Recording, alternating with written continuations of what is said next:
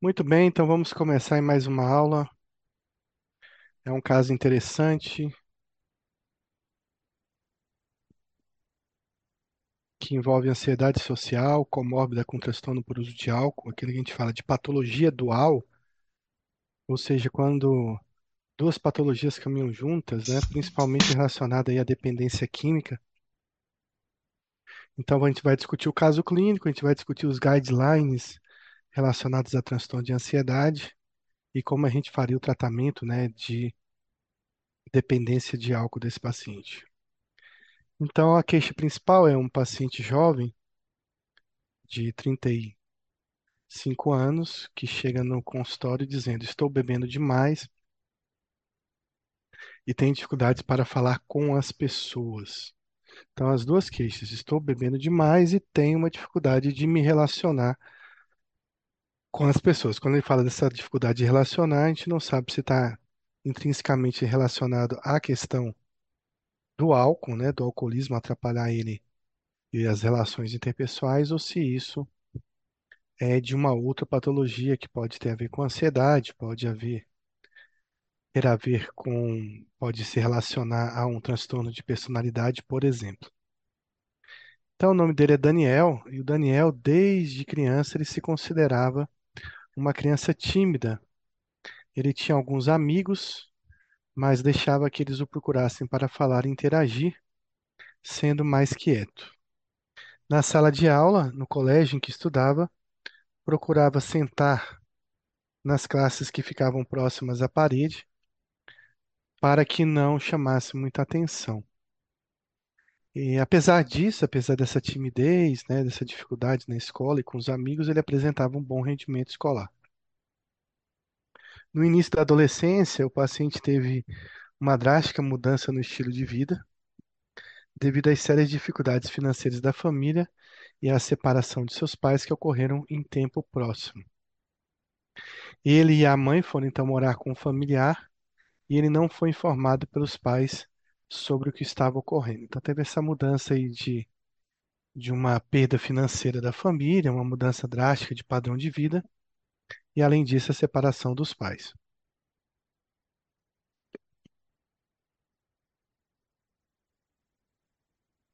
Então, o paciente foi se isolando socialmente, refugiando-se em seu quarto e evitando ao máximo sair de casa. Por aproximadamente seis anos, saiu do quarto apenas para interagir com algumas pessoas da família na própria casa ou para realizar obrigações, tipo estudos e estágios, já que ele começou, tinha começado a fazer faculdade.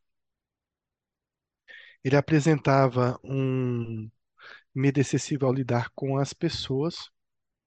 Isso fazia com que seu rendimento, na, é, apesar disso, seu rendimento na faculdade era bom. Como não se envolvia em atividades sociais e de lazer, investia boa parte do seu tempo nos estudos, o que também evitava julgamentos negativos dos professores em relação ao seu desempenho. Tinha dificuldades para buscar estágios, sentindo-se muito ansioso em seleções profissionais. Então, ele tem essa questão, né, do isolamento que durante muito tempo ele acaba não saindo de casa e ele acaba só interagindo, né, ou saindo quando é extremamente necessário. Então, quando ele tem que ir para a faculdade, quando ele tem que fazer alguns estágios. Ele sempre está preocupado aí com a questão do desempenho, né? Então, ele procura, né, se de uma forma compensatória, se sair bem na faculdade, realizar as atividades, as provas, os trabalhos, justamente para já evitar algum tipo de julgamento em relação ao desempenho que ele tem. Isso é uma coisa bem comum na ansiedade social, uma preocupação com o que os outros vão avaliar da pessoa, o que os outros vão julgar da pessoa e qual é, qual a impressão que eles vão deixar diante desse contato social. Então ele tinha dificuldades, né, para entrevistas de trabalho, e aí nessas entrevistas, ou provavelmente quando ele apresentava algum trabalho na faculdade, essa essa dificuldade aumentava muito mais. De preferência, ele procurava estágios e empregos em locais onde já era indicado. pois pensava que a seleção correria de maneira mais fácil.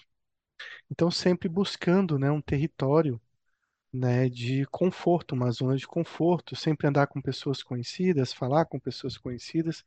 Então, esse ambiente acabava protegendo ou gerando menos ansiedade nele. Então, Daniel já havia realizado psicoterapia com outros profissionais por um período de três anos na adolescência. Quando adulto jovem, retomou a psicoterapia, em função dessa ansiedade desencadeada em determinadas situações sociais e dessa ansiedade antecipatória, né? Momento que se dá considerado para o relato e análise do presente trabalho. Então, assim, essa questão da, da, da ansiedade antecipatória, ela é muito comum na ansiedade social e muitas vezes faz com que o paciente, por medo, né, de se submeter àquela situação, ele acabe evitando até a atividade, faltando atividade, arrumando uma desculpa para não ir, ou muitas vezes passando mal antes ou durante a atividade. E esse passar mal envolve muitas vezes sentir até, ter até ataques do pânico, né, que podem ser um diagnóstico diferencial importante aí com questão de ansiedade generalizada. Quando eu tinha que apresentar algum trabalho frente a algum grupo de pessoas, sentia muito medo. Então, aquilo que a gente está falando de uma ansiedade antecipatória, uma ansiedade relacionada ao julgamento, mas uma ansiedade relacionada à, à execução, né? Execução de uma atividade social, execução de uma atividade em público, né? Que a gente chama na ansiedade social de ansiedade de execução. Foi então a um clínico que prescreveu propanolol devido à taquicardia nesses momentos. Duas horas antes da apresentação, ele tomava 40 miligramas e se sentia melhor. Seu corpo ficava melhor, mas sua mente não parava. Certa vez tomou um alprazolam de 2 miligramas da sua avó, mas quase dormiu na apresentação. A gente vai comentar muito isso, de que às vezes o paciente com ansiedade social, a depender das funções, da atividade dele, ele vai precisar de, em alguns momentos, utilizar medicações específicas para uma atividade específica onde ele vai ter um contato social maior. E a gente viu aqui ele usando o beta-bloqueador, né, que é o propanolol, é, numa dose de 40 miligramas. Ele até se sentiu melhor, principalmente em relação aos sintomas físicos, mas ele sentiu que os sintomas psicológicos não melhoravam. E aí ele resolve tentar um benzodiazepina, que é de conhecimento público, que resolve a ansiedade, melhora a ansiedade, mas acabou dando errado porque ele praticamente aí quase dormiu na apresentação. Então, quando a gente vai tratar a ansiedade de execução, a gente tem que dosar muito bem escolher muito bem as medicações para o paciente, para que ele também não tenha algum efeito colateral durante a atividade e não seja mais é, digamos, danoso para ele do que a própria atividade. Depois de um tempo, percebeu que bebendo algumas latinhas de cerveja, seu desempenho melhorava. Então, ele começa a perceber que a bebida também funciona como ansiolítico.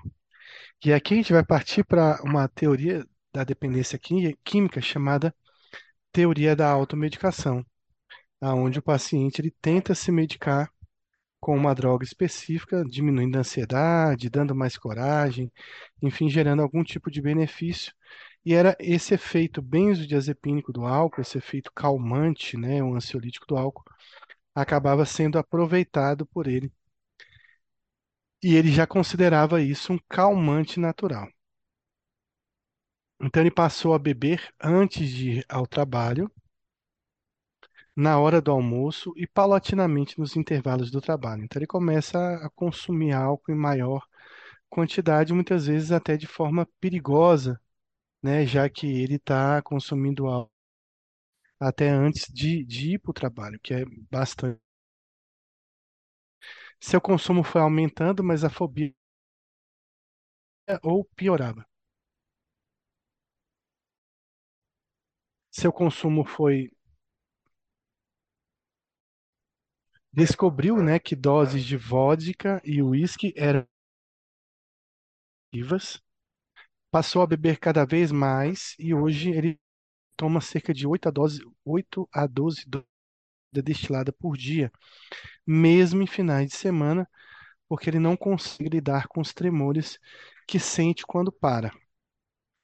Devido ao cheiro de álcool, desempenho acidentes, ele foi demitido do emprego. Então a gente nota aí que ele, ele já tem uma tolerância, ele já desenvolveu uma abstinência em relação a essa substância, né, sintomas de abstinência.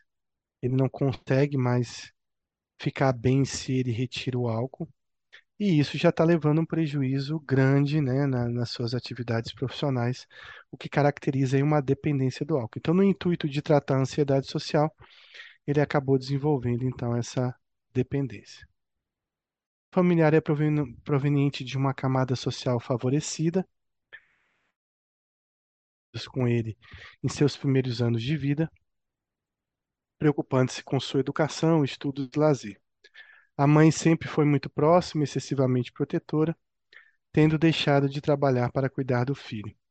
No início da adolescência, a família teve grandes dificuldades financeiras, com consequente perda de imóveis, heranças e reservas. O pai e sua família nuclear tiveram seu padrão de vida drasticamente rebaixado, o que levou àquela mudança, né, para a casa de um parente. Os pais se divorciaram e o pai mudou-se para outra cidade por não saber como solucionar os problemas. Ele praticamente não auxiliava financeiramente nem procurava pelo filho, que sofreu muito com seu afastamento.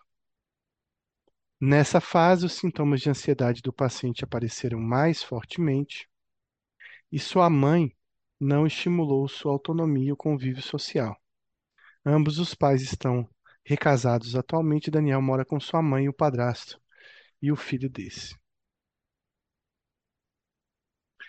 É, o paciente não relatou doença clínica importante, fez uso de estalopram e rivotril no início da adolescência, quando estava em acompanhamento psicológico e psiquiátrico pela primeira vez, mas não se sabe as doses, não se sabe por quanto tempo ele utilizou essa medicação e se foi eficaz. É, da história da vida afetiva, Daniel relatou dificuldade de se aproximar de meninas nas festas que frequentava durante a graduação. Sentia-se muito atraído por alguma delas, mas quando se aproximava não conseguia falar, pois acreditava que não as agradaria. No final da adolescência, início da idade adulta, tentou ter relações sexuais, mas sentiu-se ansioso e não teve ereção. Alguns anos após, iniciou um namoro com uma pessoa já conhecida, com quem está junto há mais de dois anos. Sentiu-se ansioso antes de ter a primeira relação sexual com ela, mas com o passar do tempo, conseguiu ter relações sexuais continuadas. Então, a gente alguém tem dúvida do que é ansiedade social e se esse caso é um caso de ansiedade social ou alguém levantaria hipótese de outro transtorno para esse paciente? O que que vocês tentariam afastar aí para o caso do Daniel?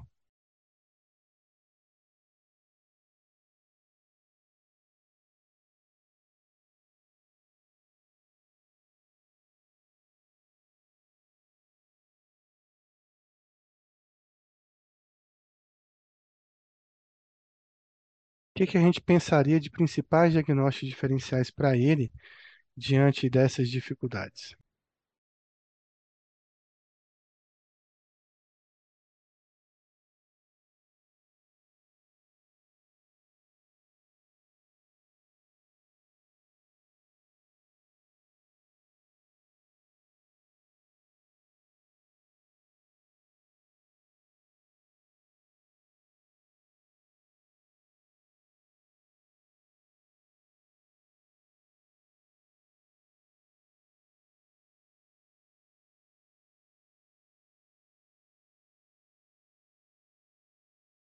Então, Denise aí fala de transtorno de separação. O que que se caracteriza então o transtorno de separação, Denise? Vamos ver se você consegue definir para a gente aí. E essa separação, você está falando essa palavra em relação ao que exatamente? Ao divórcio? Ao quê?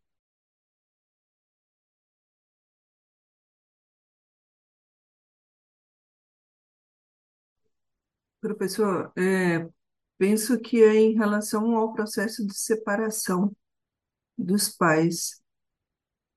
se eu não tiver, é que eu não prestei muito atenção no início. Eu não sei se os sintomas foram antes ou após a separação do, do, dos pais. É, parece que os Mesmo, sintoma- os sintomas pioraram quando, quando houve a separação e quando ele teve que mudar, né, de padrão de vida, a família faliu, ele teve que morar na casa de parentes, aí a coisa se intensificou mais ele parou de sair praticamente de casa.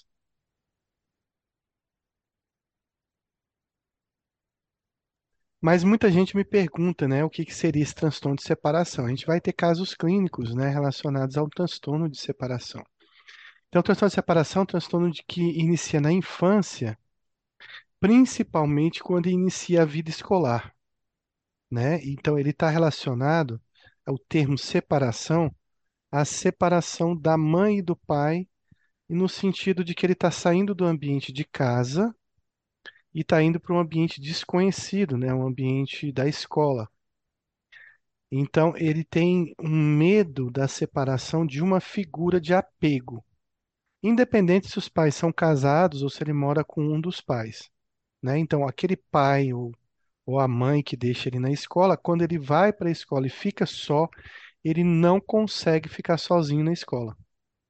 Então, ele começa a querer a, a voltar para casa. E aí ele utiliza, né, de várias, tem várias atitudes, né?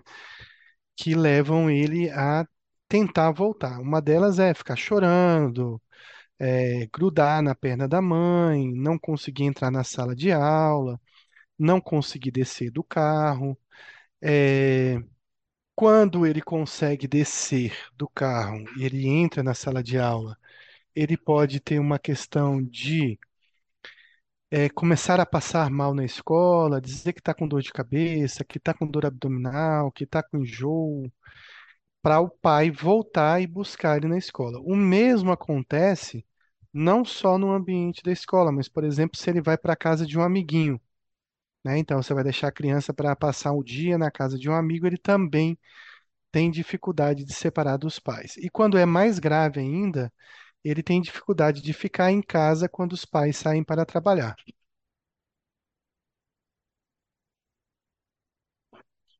Então, a mãe e o pai, eles querem sair para trabalhar, e aí a criança fica chorando em casa, fica ligando para o pai, dizendo que está passando mal, para o pai voltar para casa, para a mãe voltar para casa, para ficar em casa. O que é que passa na cabeça dessa criança? É que essa separação ela vai ser absoluta e indefinida. Então, a mãe vai deixar ele na escola e ele começa a ter um monte de ideias obsessivas, né? Que às vezes criança pequena não consegue contar, mas é mais ou menos isso que passa na cabeça deles. Tipo, ah, minha mãe vai me esquecer aqui, minha mãe não vai voltar no horário, Minha mãe não vai conseguir me buscar, não vai conseguir me achar no, no- na hora da saída. É, também pode acontecer a ideia de que vai ser sequestrada naquele ambiente, vai ser, é, vão levar ele para um hospital, para outro local e a mãe não vai conseguir achar. E também a ideia de que a mãe vai para o trabalho, vai voltar para casa e a mãe vai sofrer um acidente, o pai vai sofrer um acidente, é, e ele também vai se separar dos pais dessa forma. É o que acontece quando o pai sai, ou a mãe sai para o trabalho e ele fica desesperado, achando que o pai não vai conseguir voltar, não vai poder voltar. Se o pai viajar e a mãe viajar, então isso vai ser bem mais intenso. Então, esse termo de ansiedade de separação, ele não se relaciona ao divórcio dos pais, mas à separação dessa criança quando ela é colocada num ambiente aonde essa figura de apego que pode ser a mãe, o pai, um tio, um irmão, não vai estar presente. E ele vai entrar em desespero por conta disso. Na história do Daniel, a gente não vê muito isso, apesar de que ele poderia ter essa comorbidade, né? Mas a gente vê que ele, apesar de ficar recluso em casa durante seis anos, ele conseguiu se manter indo para a faculdade, para a escola, para suas atividades sozinho. Então, o medo dele não é de ficar sozinho, mas o medo dele, e que já vinha desde muito cedo, era a timidez que ele tinha lá na escola, a dificuldade de falar na escola, de interagir com os amigos, de buscar um relacionamento, de interagir com, com afetivamente com alguém. Então, esse era o medo principal dele. Então, eu acho que nesse caso específico, como você bem colocou aqui, não é o caso de pensar no diagnóstico diferencial. Mas tem outros que a gente pode pensar.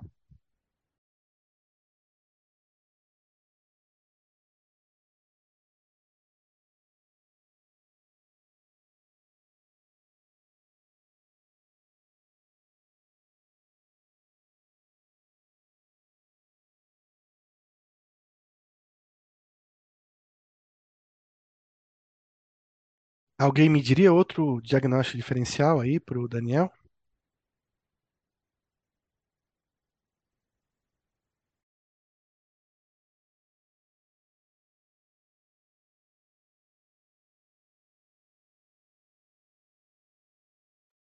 Poderia ser uma agorafobia?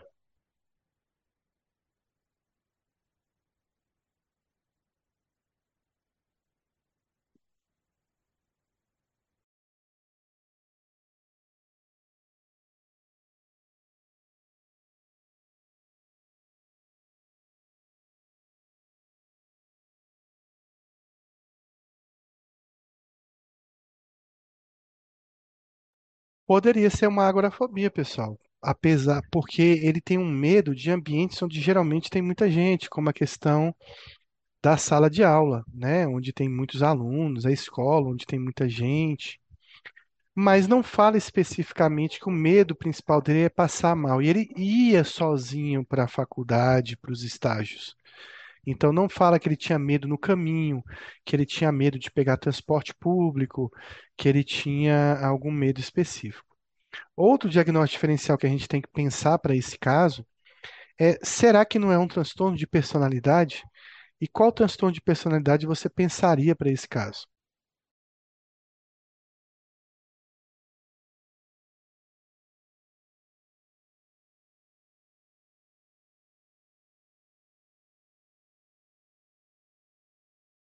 Então, Denise colocou muito bem aí: existe um transtorno de personalidade muito grave, chamado transtorno de personalidade evitativa ou esquiva, que é como se fosse uma ansiedade ou fobia social muito grave.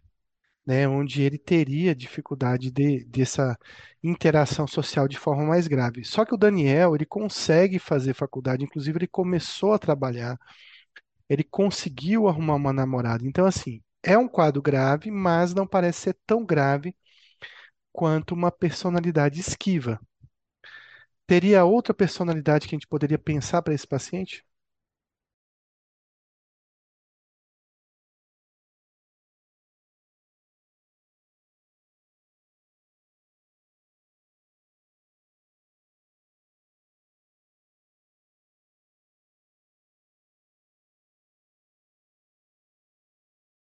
Alguma outra personalidade?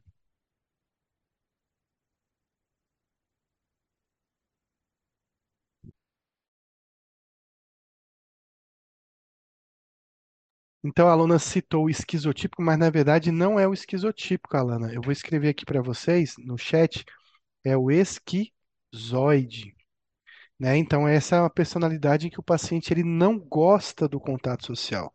Ele não quer, não faz questão do contato social. Não parece ser o que o Daniel tinha, porque o Daniel ele queria ter o contato social, mas não conseguia. Então, a gente vai falar um pouquinho sobre o que é ansiedade social antes da gente entrar no tratamento da ansiedade social. Então, a ansiedade social, ou fobia social, como era chamada no DSM-4, ele trata-se de um medo ou de uma ansiedade, né, que envolve algumas atividades específicas do indivíduo que a gente considera de transtorno de ah, situação social. Denise pergunta se poderia ser transtorno de pânico. Sim, poderia ser também, assim como a agorafobia, o transtorno de pânico poderia estar relacionado mas não ficou bem claro que, se, que fosse pânico. A gente vai falar um pouco mais daqui para frente sobre os diagnósticos diferenciais. O medo do paciente com ansiedade social é um medo de uma avaliação negativa do outro. É o olhar do outro que atrapalha, é o olhar das outras pessoas que incomodam. Tanto que um paciente com ansiedade social tem muita dificuldade de olhar nos olhos das outras pessoas, principalmente se ele está lá diante da sala de aula, tem todo aquele público para ele falar e ele vai ter muita dificuldade de encarar esse público, tanto numa aula online que tivesse câmera, quanto numa aula presencial ele teria essa dificuldade. Às vezes esse medo é tão grande que não precisa ser um público, basta o contato com uma única pessoa. E isso está relacionado a situações sociais. Então, o que que a gente considera situações sociais que é importante a gente citar aqui as situações onde o paciente pode ter ansiedade? Então, a primeira delas é a mais comum, que muita gente aqui, talvez na aula, tenha, que é a dificuldade de falar em público. Esse público, ele, ele não, não especifica quantas pessoas são. É, eu posso estar falando de falar para um congresso de 300, 400 pessoas, eu posso estar falando de uma reunião onde tenha seis, quatro pessoas. Isso já se considera falar em público, né? Pode ser uma igreja, pode ser uma reunião de trabalho, pode ser uma sala de aula. Esse é o medo mais comum e que muitas pessoas que nem que têm esse medo nem têm ansiedade social, né? Um medo mais específico, talvez, e não atrapalha muito o indivíduo, porque não está relacionado muito ao seu trabalho. Então aqui a gente tem por exemplo, falar em público já num grupo mais restrito, né? Então, uma reunião de, de até de amigos, né? Porque não, não o, a ansiedade social não está relacionada é, estritamente a você ter um contato de trabalho, pode ser um contato social. Então, de repente, teve um jantar com amigos, essa pessoa foi convidada, e vocês estão no restaurante, na mesa, ele tem dificuldade de interagir naquela mesa com aquele grupo de pessoas.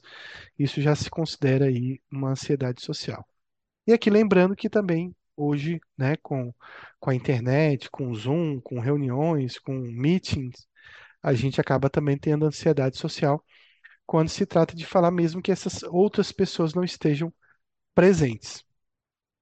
Uma outra questão é comer e beber em público né? Que é questão de você é, ter dificuldade de se alimentar na frente de outra pessoa.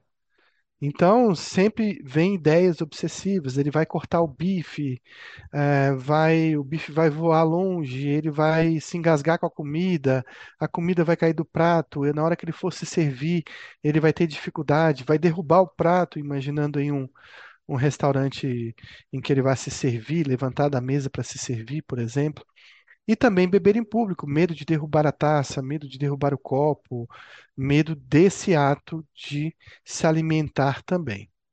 Além disso, falar com estranho, que pode ser chegar até um balcão, pedir uma informação, falar com alguém na rua, abordar alguém numa festa, ab- abordar alguém no ambiente de trabalho, no ambiente acadêmico também seria também um tipo de situação social envolvida na ansiedade social. Escrever em público também está dentre as ações, as situações da ansiedade social. Então, muitas pessoas têm dificuldade de assinar um documento na frente de outras pessoas, ou até de uma outra pessoa, basta ter uma na sua frente ele ter dificuldade. Dificuldade de escrever numa lousa, num quadro também, quando ele está diante de uma apresentação entraria também na ansiedade social. E existe uma ansiedade social chamada ansiedade social de desempenho. A ansiedade social de desempenho, ela é um pouco diferente porque ela é uma ansiedade relacionada a uma execução de um trabalho, que pode ser, por exemplo, a apresentação de uma aula, a apresentação de uma dança, a apresentação de uma música, é, e ele ele está relacionado a pessoas que já faziam isso ou da qual isso já faz parte do trabalho. Então, um músico, por exemplo, que tem dificuldade de, depois de um certo tempo de se apresentar em público, de cantar em público, por exemplo, ou alguém que era professor e começa a ter dificuldade de dar sua aula.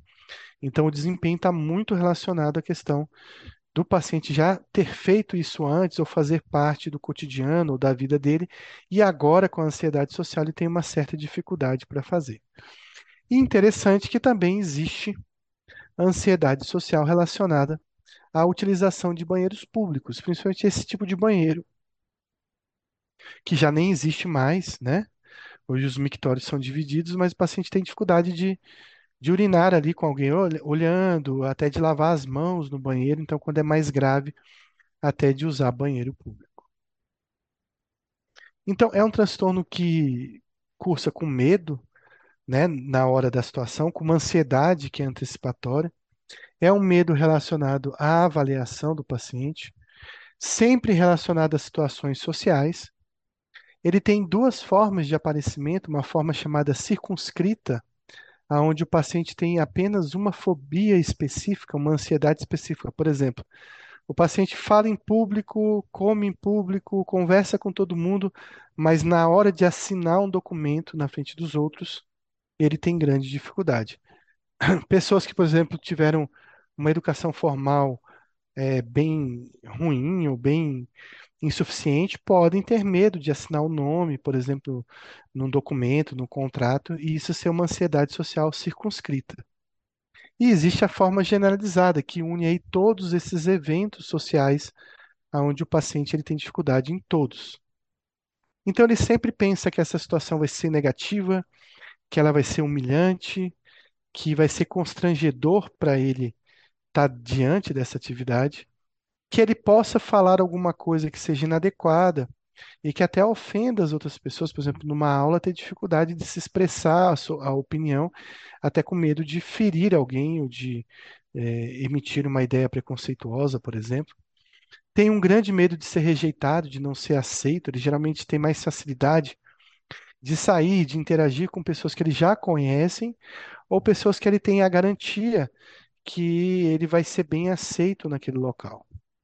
E que tem uma duração de seis meses. Todos os transtornos de ansiedade precisam de uma duração de seis meses para que a gente faça o diagnóstico.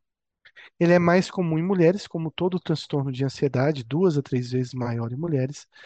Geralmente começa na infância, fica mais intenso na adolescência. Pode cursar na infância com alguns distúrbios, como mutismo seletivo, com um transtorno de ansiedade de separação, e ele acomete geralmente pessoas jovens, então o diagnóstico já é bem precoce, com uma epidemiologia que cursa aí com 3 a 13% da população tendo ansiedade social. Bom, a gente tem que pensar aí, né, na questão de comorbidades que você pode ter juntamente com a ansiedade social. Então, a gente tem aí outros transtornos de ansiedade. Ao longo do tempo, o paciente também desenvolve quadros depressivos. Pode ter uso de substância, é o caso do nosso paciente, uso de substâncias que acalmam o paciente, como dependência de benzodiazepínico, como dependência de álcool, de maconha, geralmente drogas que são mais ansiolíticas, e pode ter uma associação também que ainda não se conhece muito bem o porquê, com bulimia nervosa. Então, as principais comorbidades que podem cursar com transtorno de ansiedade são os outros transtornos de ansiedade, transtornos de humor, uso de substância e a bulimia, como eu havia relatado, são os principais é, comorbidades presentes nesse quadro. O nosso paciente tinha apenas a, a dependência de álcool. Bom, é um quadro precoce que geralmente pre precede os outros transtornos de ansiedade. Né? Então, ele costuma aparecer bem cedo, muitas vezes ele é visto com uma timidez exagerada. Não pode ser confundido com a timidez, porque na timidez as limitações né, e a, o prejuízo funcional não é tão grande. E ele só é menos precoce do que a fobia específica e a ansiedade de separação que a gente comentou, inclusive. Então, ele costuma aparecer antes do TAG, antes do pânico, antes da agorafobia, ou seja, antes dos outros transtornos de ansiedade. Era o caso do Daniel. O uso de substâncias sempre tem a ver com a questão de tentar facilitar, de reduzir essa ansiedade antecipatória para o paciente, que é a teoria da automedicação. Então, de certa forma, o Daniel estava tentando se medicar com álcool, mas ele poderia ter usado também o benzodiazepínico da avó e ter viciado no alprazolam, por exemplo, nesse intuito de reduzir sua ansiedade. Em termos de etiologia, existem teorias adrenérgicas, que existe uma descarga adrenérgica muito intensa, uma pouca, um limiar, né, um baixo limiar para a liberação de noradrenalina no cérebro. e que e por isso, né, que a gente percebe que esses pacientes melhoram, pelo menos na ansiedade de execução, com o uso de um beta-bloqueador. Bom, eles liberam mais epinefrina, então isso tem a ver com mediação pela amígdala. Existem teorias que falam que essa liberação de noradrenalina seria por uma diminuição da função GABAérgica, mas aí são várias explicações. Tanto de forma central no cérebro, quanto de forma periférica, existe uma facilidade de liberação de noradrenalina desses pacientes. Eles são mais sensíveis, então, também o efeito, eles também têm uma sensibilidade maior à epinefrina. Além disso, né, existem a teoria dopaminérgica na ansiedade social. E isso explica por que, e olha que é importante a gente falar isso, porque na ansiedade social, né, os imaus podem funcionar, inclusive, melhor do que os inibidores, do que os duais ou do que os tricíclicos quando essa ansiedade é muito intensa. Então, o IMAL ele é utilizado em casos mais refratários de ansiedade social, com uma boa resposta, e isso pode ter uma relação com a dopamina. Estudos de SPECT demonstram uma redução né, da, da recaptação de dopamina é, nesses pacientes no estriado, por exemplo.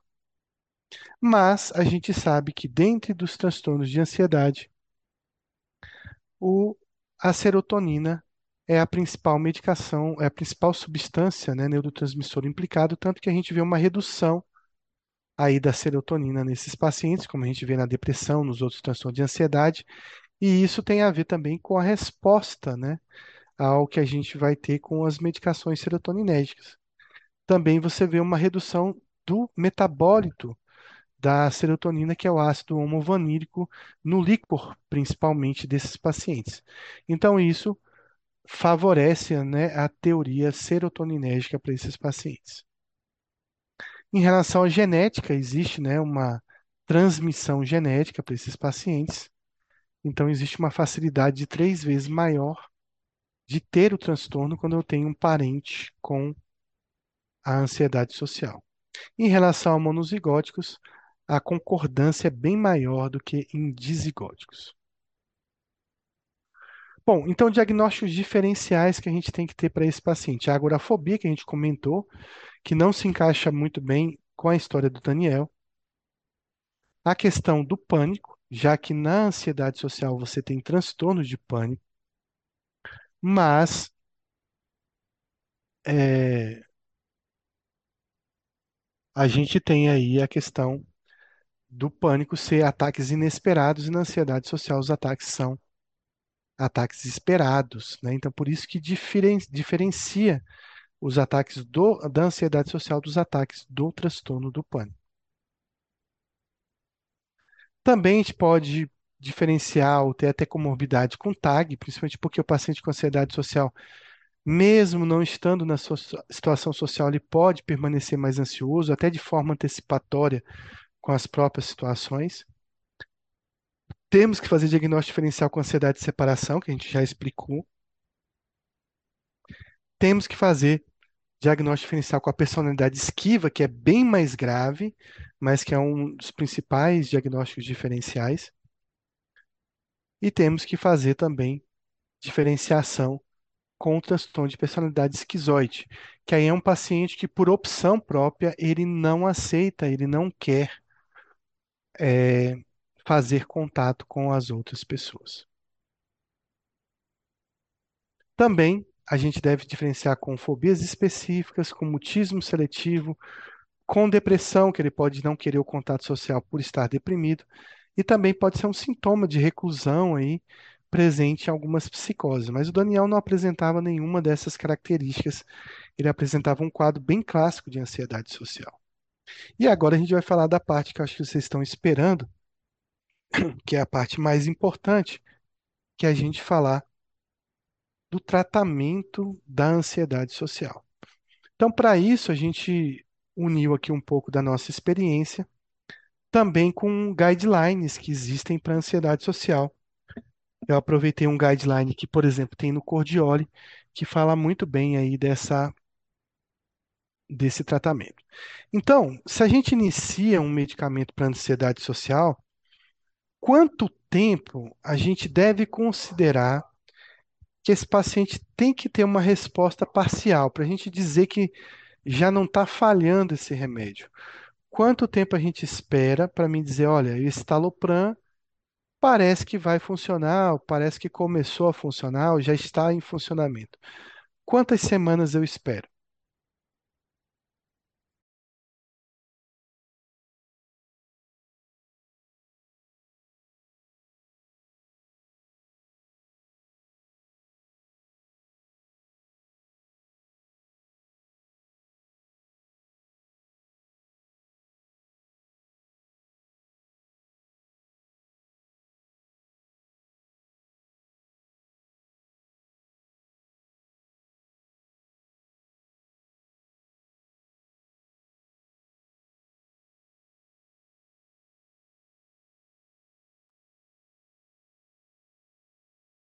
Então, é, teve duas respostas, aí, esse talopram, José Gildo, Denise.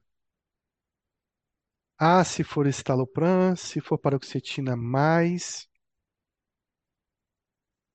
alguém esperaria mais de duas semanas?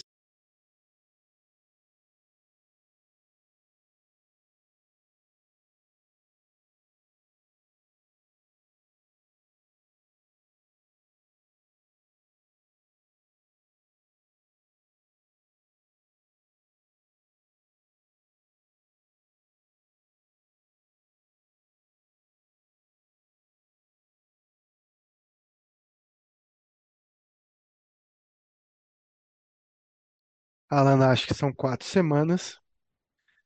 Muito bem, eu vou dar a resposta aqui para vocês.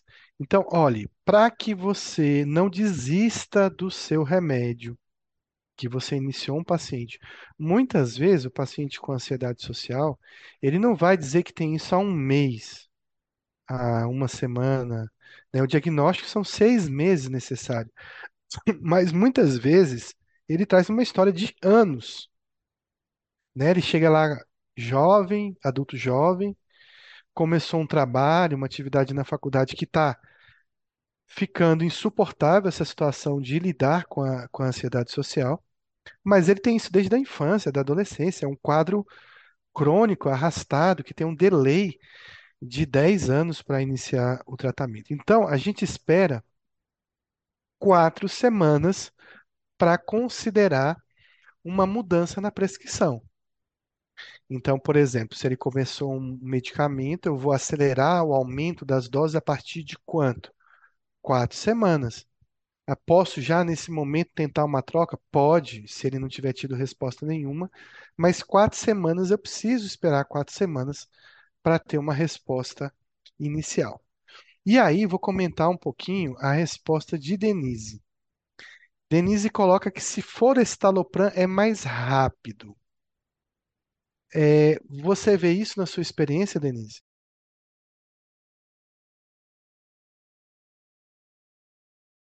Oi, professor, vejo sim. É, mesmo por conta da ação do medicamento, né? A gente fala de um resultado esperado em, em 14 dias.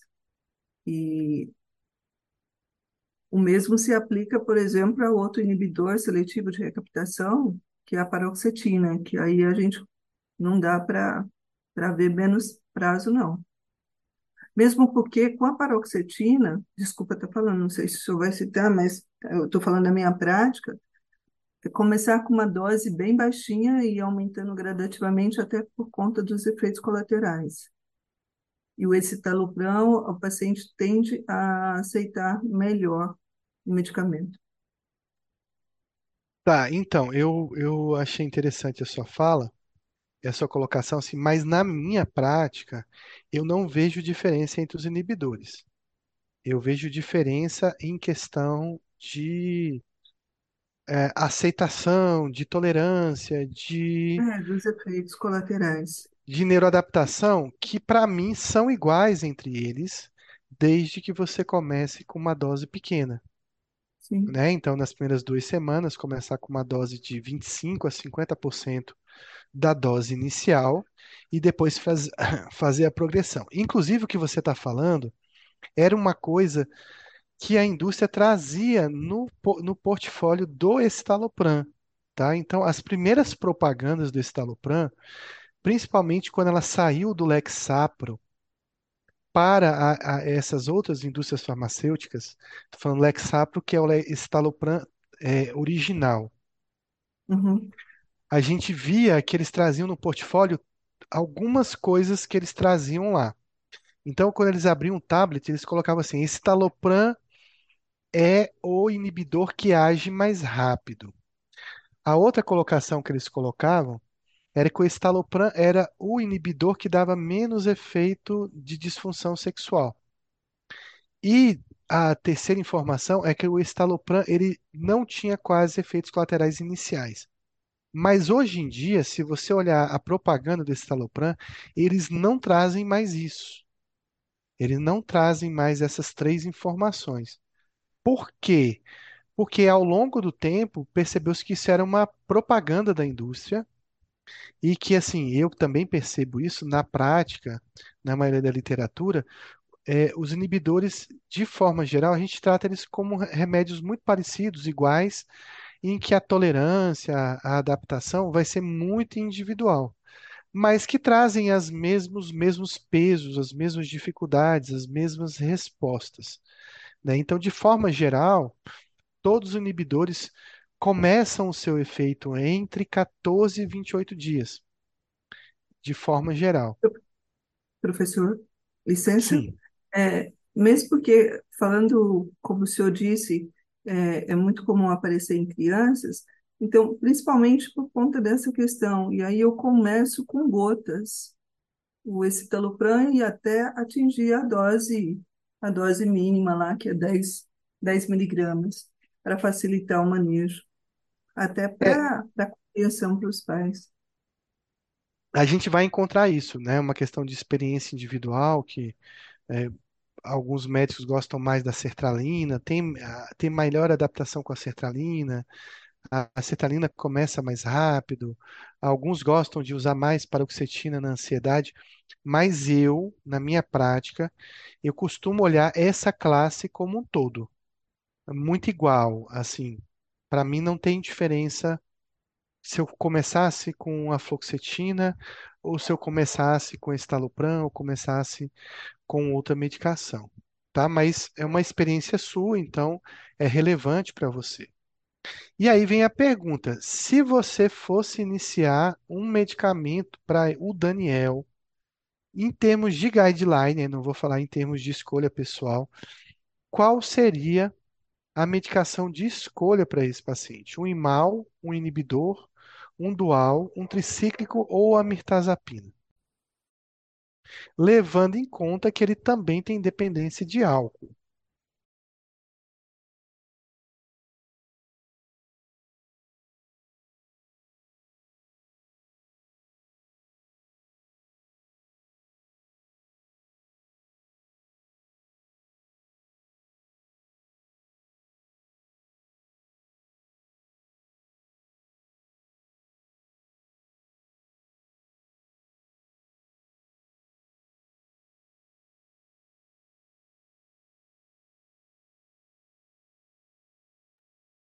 Sim, eu citei mal, mas aqui a gente está pensando assim, um paciente virgem de tratamento, que nunca teve tratamento, tem essa história de ter utilizado o estalopram no passado, mas a gente não sabe ao certo, né? E então, qual seria a escolha inicial para esse paciente?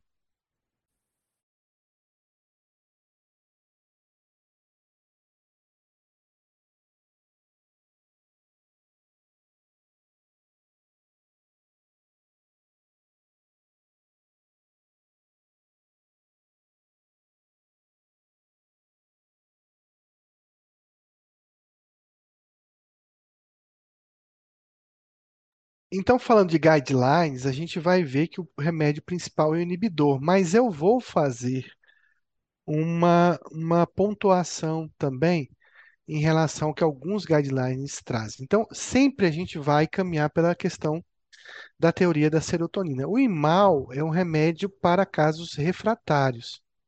de ansiedade social. Até porque, assim, de cara, para quem nunca tomou remédio, então você imagine um paciente que chegou no seu consultório com ansiedade social e você vai passar um remédio que exige uma lista enorme de outros remédios que ele não pode tomar, uma lista enorme de alimentos que ele não pode tomar e comer, se alimentar. Então, assim, é um impacto muito grande para quem vai utilizar remédio. Então, a gente reserva o IMAL para quando houve falhas terapêuticas e a gente lembra da serotonina como o principal neurotransmissor envolvido. Então, os guidelines falam, né, de vários medicamentos, como os inibidores, os duais. Os triciclos nem são tão falados. Os triciclos não parecem ter uma atuação muito boa na ansiedade social, mas eles podem é, ser utilizados. E os imaus como casos é, para casos mais refratários. Então, alguns guidelines mais atuais, eles colocam isso. O Cordioli cita isso. Você vai começar com o inibidor e ele não coloca dual como opção. Ele coloca venlafaxina como primeira opção. Então, tanto faria você começar com um inibidor quanto a venlafaxina. Isso por que que, fala-se da venlafaxina? Teria diferença de passar do loxetina, de desvenlafaxina? Na minha opinião, não mas surgiram mais estudos mostrando que a, a venlafaxina, né, estudos especificamente com a venlafaxina, teriam a mesma eficácia, ou a mesma resposta, não uma superior, mas a mesma resposta dos inibidores. Então, tanto faz você começar como um, um inibidor quanto um dual. Eu, na minha prática, começo sempre com o inibidor e eu deixo o dual para um segundo passo, caso o inibidor fale. Então, a gente vai discutir aqui um pouquinho o que os guidelines falam. Então, eles colocam que primeiro a gente deve começar com o inibidor. E quanto que eu devo começar de um inibidor? Então, a gente começa com fluoxetina a 50% da dose, citalopram 10 miligramas, que seria 50% da dose, escitalopram com 5 miligramas, fluvoxamina de 25 a 50 miligramas, paroxetina de 10, ou se for da liberação, de liberação prolongada 12,5 e a sertralina 25 miligramas.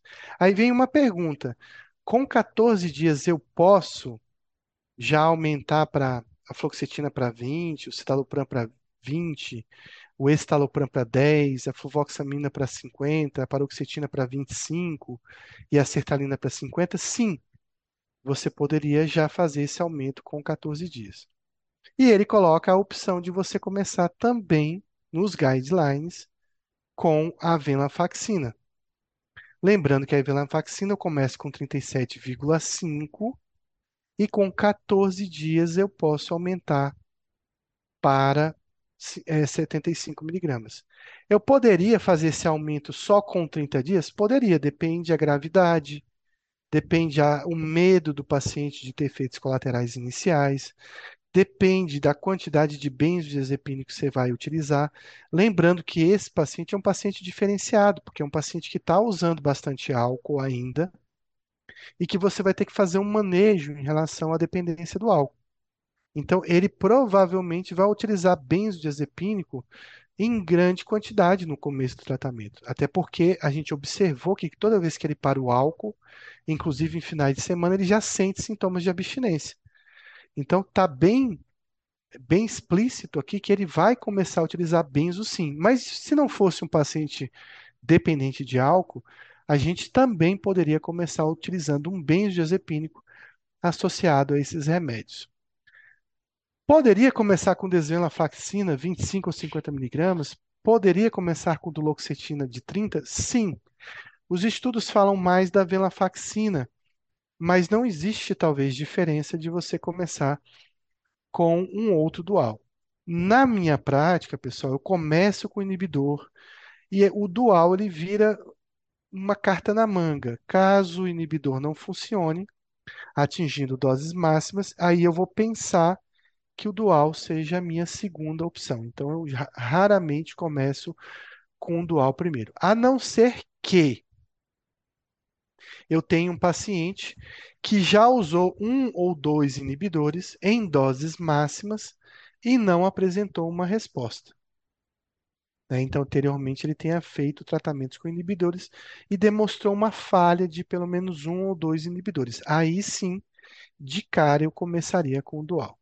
Então, com duas semanas, eu faria a progressão desses remédios para as doses mais habituais e que fazem mais efeito, que está citado aqui a fluoxetina, o citalopram, o estalopram, fluvoxamina, a paroxetina, sertralina e a venlafaxina já indo para 75, a desvenla para 50 ou 100 e a duloxetina está errado aqui, mas poderia já ir para 60 miligramas. Lembrando que essa dose aqui vai ser reavaliada com quatro semanas. Então, quatro semanas eu vou me perguntar: e agora? Fez efeito? Teve alguma resposta? O paciente já começou a apresentar algum tipo de melhora? Se sim, eu posso seguir, esperar, aguardar, ficar expectante. Se não, se essa resposta foi muito tênua, foi muito fraca, foi muito aquém do que a gente esperava, eu posso progredir as doses desses medicamentos até uma dose maior. Então, vem a pergunta: inicio com benzodiazepínico? Sim. Eu acho que todos os transtornos de ansiedade, quando você vai passar um dual ou um inibidor, você tem que começar um benzodiazepínico junto, porque eu acho que isso diminui os efeitos colaterais desses medicamentos no início e também vão dar um conforto e um tratamento para o paciente já no primeiro mês. Bom, lembrando que esse paciente ainda tem a questão de utilizar álcool. Se ele não utilizasse álcool, poderia começar o clonazepam, que é a medicação de minha preferência, ou o alprazolam, que já não é da minha preferência, na dose de 0,25, sendo utilizada três vezes ao dia. Então, poderia passar um Rivotril sublingual três vezes no dia, um alprazolam de 0,25 três vezes no dia e também doses de resgate, caso esse paciente necessite de doses maiores de benzodiazepina. Como ele usa álcool, a situação muda, porque isso aqui, pessoal, vocês acham que isso aqui vai dar conta da abstinência de álcool que ele vai ter?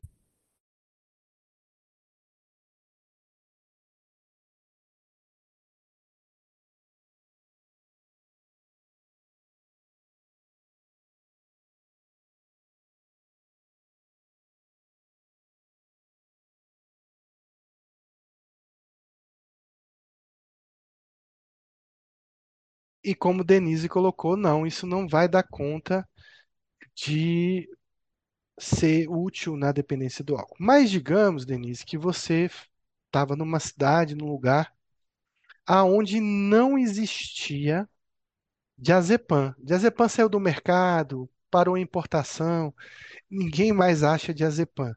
Você poderia usar um desses dois medicamentos para esse paciente?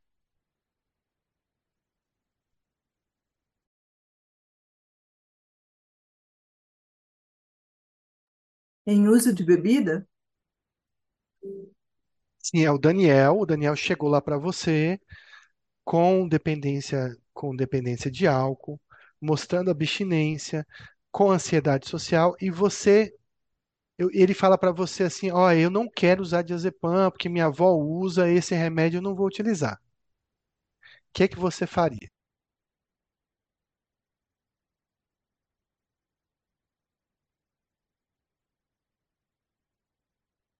Não ouvi a, a pergunta, falhou para mim. Então tá, então eu vou Desculpa. perguntar de novo. Caso o Daniel chegasse para você com ansiedade social, dependente de álcool, com sinais de abstinência franco quando ele interrompe o consumo do álcool, e ele diz, e você prescreve diazepam, que foi a medicação que você Uhum, colocou aí. Mas sim. ele fala para você, olha, minha avó usa diazepam, eu não gosto desse medicamento, eu não vou utilizar esse medicamento. Então, qual alternativa você teria para ele?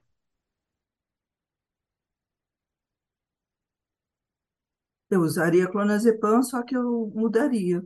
Eu colocaria uma dose de 25 miligramas e um comprimido à noite. Não 0,25 três vezes ao dia.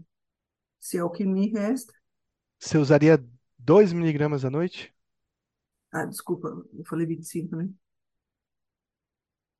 Falou 25. Fala- é, é, Eu usaria. Se não tem mais o que fazer e só tenho isso, Tá, então qual e dose de aí eu encaminharia ele para uma terapia cognitiva comportamental, Certo. E ajudar na, na, na retirada do álcool. Então vamos pensar aqui, já que você citou o diazepam, né? qual a dose de diazepam que você entraria para o Daniel? 10 miligramas, professor.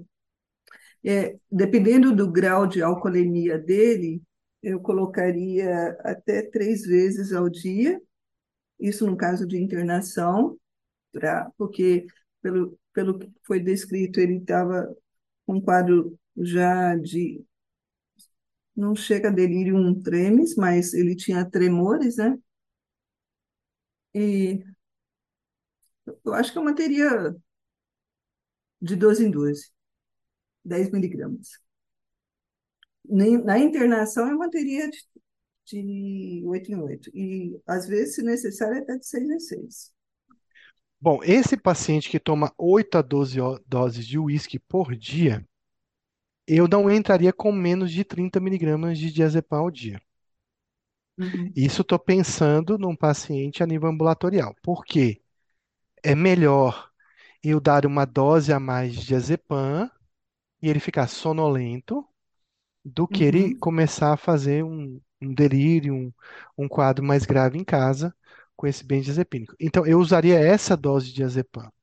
A gente teria uma opção que é o clordiazepóxido, sim, mas que quase ninguém ut- utiliza mais. Por que esses dois? Por que o diazepam e por que o clordiazepóxido? Ai, professor, sabia, mas eu não sei. Não quero falar que está descrito na diretriz, mas ah, não sei dizer agora da fisiopatologia meia-vida.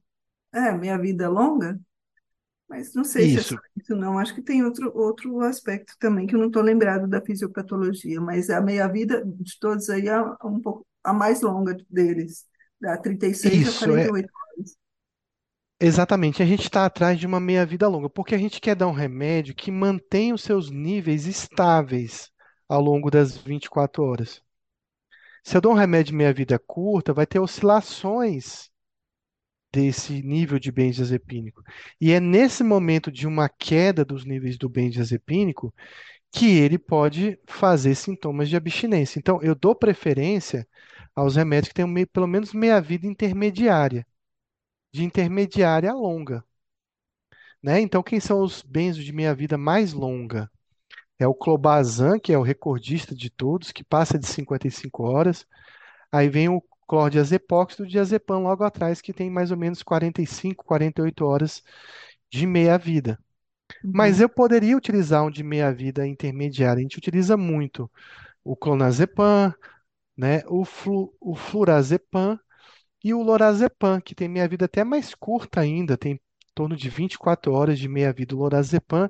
E o lorazepam ele tem um benefício naqueles pacientes que têm hepatopatia. Exatamente. Mas se o Daniel chega e fala, eu não vou usar o diazepam e eu estou pensando né, em substituir esse diazepam por outro remédio, então a gente poderia usar o psicocedin, que é o clordiazepóxido, ou eu poderia usar esse clonazepam. Só que daí a dose teria que ser um pouco compatível com esse diazepam que eu citei. Então eu usaria o clonazepam na dose de pelo menos 2 miligramas três vezes ao dia. Eu não usaria, nesse caso, o alprazolam para o Daniel por conta de ter uma meia-vida muito curta. Eu acho que não funcionaria muito bem. Mas a gente poderia usar o clonazepam nessa opção. Caso o paciente não seja alcoolista, eu posso utilizar doses bem menores, que eu, na verdade estou visando a ansiedade social.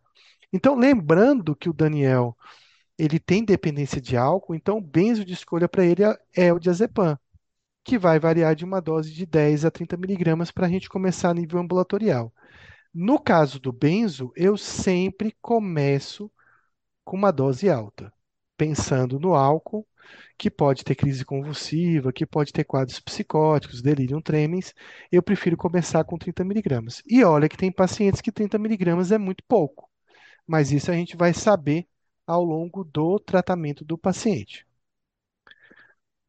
Bom, então, vamos repensar de novo o tratamento básico. Com quatro semanas, esse paciente teve uma resposta parcial eficaz. Quanto de resposta vocês esperariam aí para o Daniel nos primeiros, nas primeiras quatro semanas?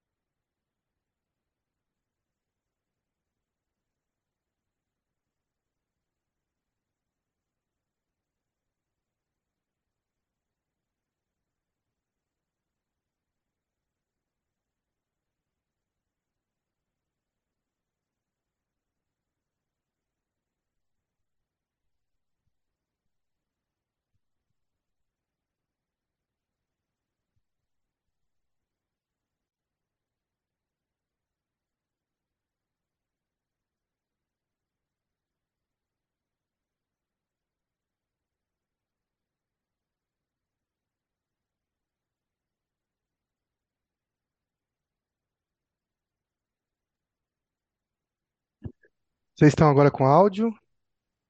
Quanto de resposta eficaz eu esperaria? Voltou agora, né, o áudio, né?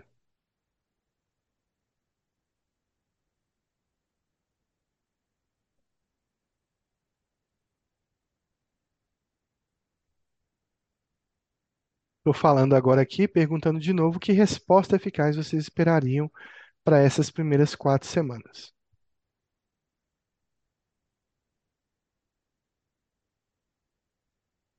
Isso, exatamente 20 a 30%. É o que eu espero desse paciente. Então, se esse paciente respondeu 20 a 30%, a gente deve observar e progredir a dose, talvez com uma avaliação daqui uns 15 dias, mais duas semanas, né? Para a gente vendo se a gente deve progredir. Mas se esse paciente não tem nenhuma resposta em quatro semanas, o que que a gente vai fazer com esse paciente? Ele não respondeu, não teve melhora nenhuma, é como se não estivesse utilizando o medicamento.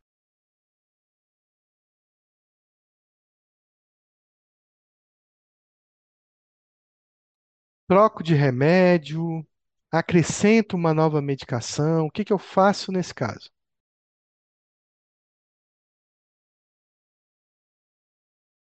Então, Denise respondeu: a gente deve aumentar essa medicação até que haja tolerância, a dose máxima tolerada pelo paciente. Então, a gente deve ajustar a dose. E a gente deve chegar à dose máxima com quantas semanas de tratamento?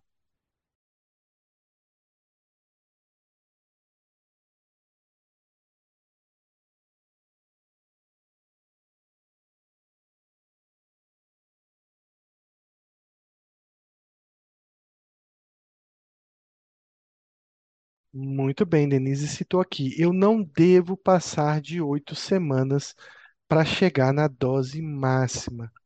Então, eu posso, até a oitava semana, atingir doses de fluoxetina de 80 miligramas, citalopram 40 miligramas, escitalopram 20 miligramas, fluvoxamina 250, algumas literaturas falam em 300, a paroxetina 60 miligramas, tanto a formulação simples quanto a XR, e a sertralina 200 a 250 miligramas. Eu preciso buscar isso até a oitava semana.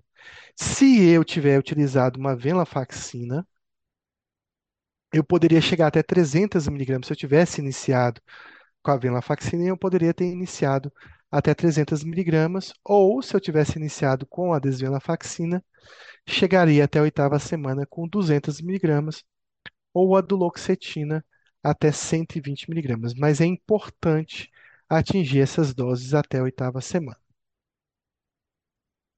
Então, procure remissão desse paciente até a oitava semana, porque a partir da oitava semana, mesmo que você tenha uma resposta parcial, digamos que o paciente melhorou 50% dos sintomas, mas você já atingiu a dose máxima, você deve dar um passo além na terapêutica desse paciente. Você deve mexer na medicação, buscando essa remissão completa.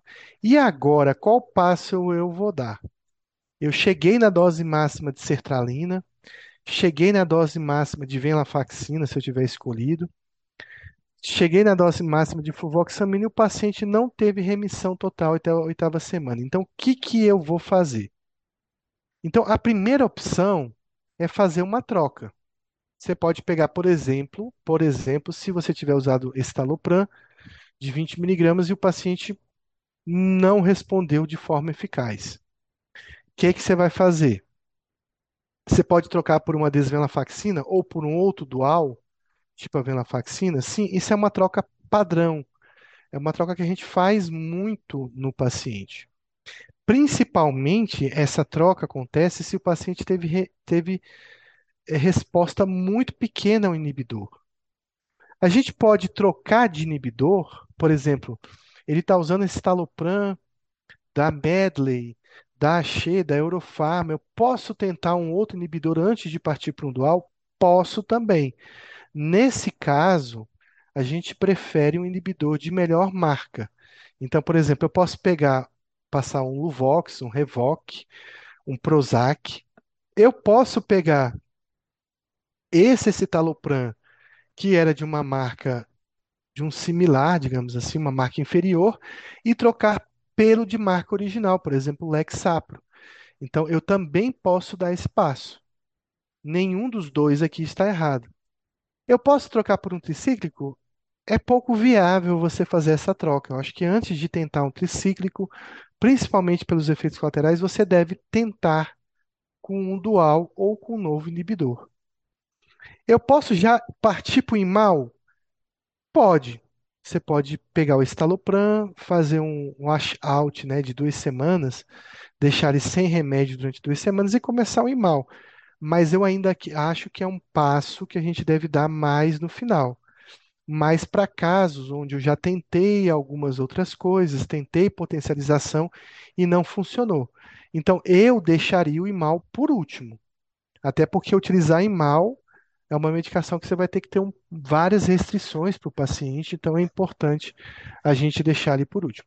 Mas se você, na sua experiência, acha, não, eu vou já passar a tranilcipromina, vou passar a feneuzina, não tem problema também.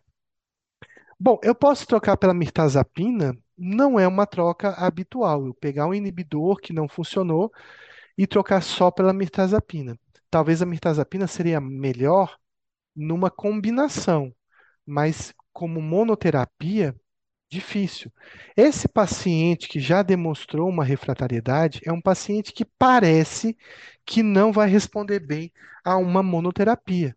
Ele parece que é um paciente que vai responder melhor a uma terapia combinada. Posso pegar o escitalopram e trocar por uma trazodona? Poderia, mas também é uma troca pouco usual. A vortioxetina, que vem sendo bastante utilizada, e que inicialmente se falava muito nela para a depressão, mas estudos mais recentes mostram que a vortioxetina também tem um efeito ansiolítico, mas também é uma troca com menos evidências, pouco usual. Não acho que seria uma boa troca para um paciente mostrando resistência. Bom, uma outra coisa que eu poderia fazer para esse paciente é tentar uma potencialização. Isso funciona muito melhor num paciente em que ele teve uma resposta parcial. Então, digamos que o Daniel começou a usar o estalopram, chegou a 20 miligramas até a oitava semana e ele fala: Olha, doutor, eu melhorei 50% do que eu sentia. Bom, em vez de trocar, em vez de mudar tudo radicalmente, talvez você poderia fazer uma potencialização, utilizar uma combinação ou potencialização. Então, a gente poderia combinar um dual com um inibidor? Sim, é uma associação possível, é uma associação que levaria uma megadose de efeito serotoninérgico, então você poderia combinar sim o estalopram com um dual. Se ele tivesse começado com um dual, por exemplo, uma venlafaxina, você também poderia combinar com um inibidor. Uma outra coisa que ele coloca é se você está tendo pouco controle do paciente e a coisa está digamos assim, o paciente está muito insatisfeito, a resposta está ruim, é um paciente que é bastante solicitante, reivindicativo em relação à memória, à, à melhora, você pode, nesse momento, até você pensar, até você ter mais segurança do que vai fazer, aumentar um pouco o benzodiazepínico dele. Mesmo que você esteja na oitava semana, paciência, ele vai utilizar uma dose de benzodiazepínico maior. Então, e você pode ajustar sim o benzo para casos graves, saltar daquele 0,25 de clonazepam três vezes ao dia para meio miligrama, para um miligrama, para dois miligramas ao dia, tentando pelo menos dar um alívio no paciente. Quando você tem um quadro de ansiedade, a gente viu isso numa aula de TAG, né, em que eu coloquei as outras medicações que a gente utiliza para ansiedade, que são pouco faladas, mas que também são potencializadores de, de medicamentos para ansiedade. Claro que essa é uma opção de casos super refratários que você já tentou associar com dual, já tentou melhorar o benzodiazepínico paciente, ele não está respondendo, você pode sim tentar um anticonvulsivante. E a gente viu na aula que tem dois anticonvulsivantes principais para essa associação. Vocês se lembram da, última, da, da aula anterior? Qual é o, o anticonvulsivante mais adequado para esses casos?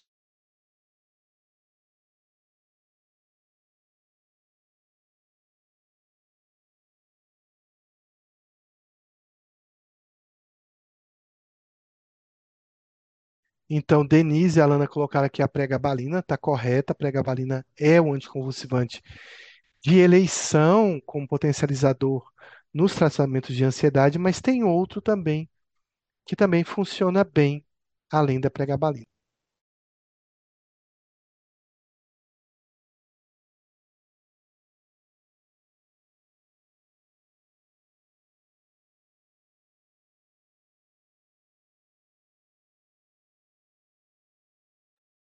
Qual é esse anticonvulsivante?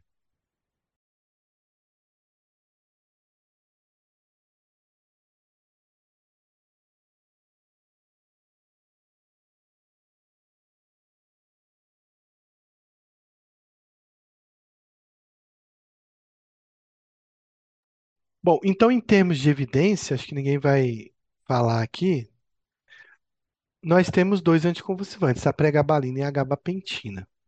Eles são, têm até um mecanismo de ação muito parecido, então surgiram muitos estudos com a gabapentina em pacientes bipolares ou não bipolares que tinham ansiedade, como um remédio que possivelmente reduz a ansiedade.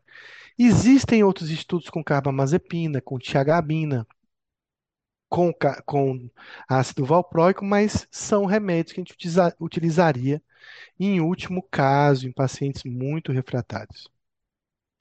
Topiramato, Divan, teve vários estudos em pacientes bipolares e ele não se mostra um bom anticonvulsivante, tá? Então, o topiramato não, não tem essa ação. Os principais seriam a pregabalina, em segundo a gabapentina, em terceiro a tiagabina e aí em quarto empatado o ácido valproico e a carbamazepina poderiam trazer algum tipo de benefício. Mas o topiramato, ah, tem estudos também com lamotrigina que demonstram também uma certa eficácia na ansiedade, mas são estudos pequenos. Então, acho que a pregabalina e a gabapentina saem na frente de todos os anticonvulsivantes. Também a gente viu na aula de ansiedade que existem outros medicamentos que poderiam reduzir a ansiedade desse paciente. Antipsicóticos. E quais são os antipsicóticos mais estudados na ansiedade?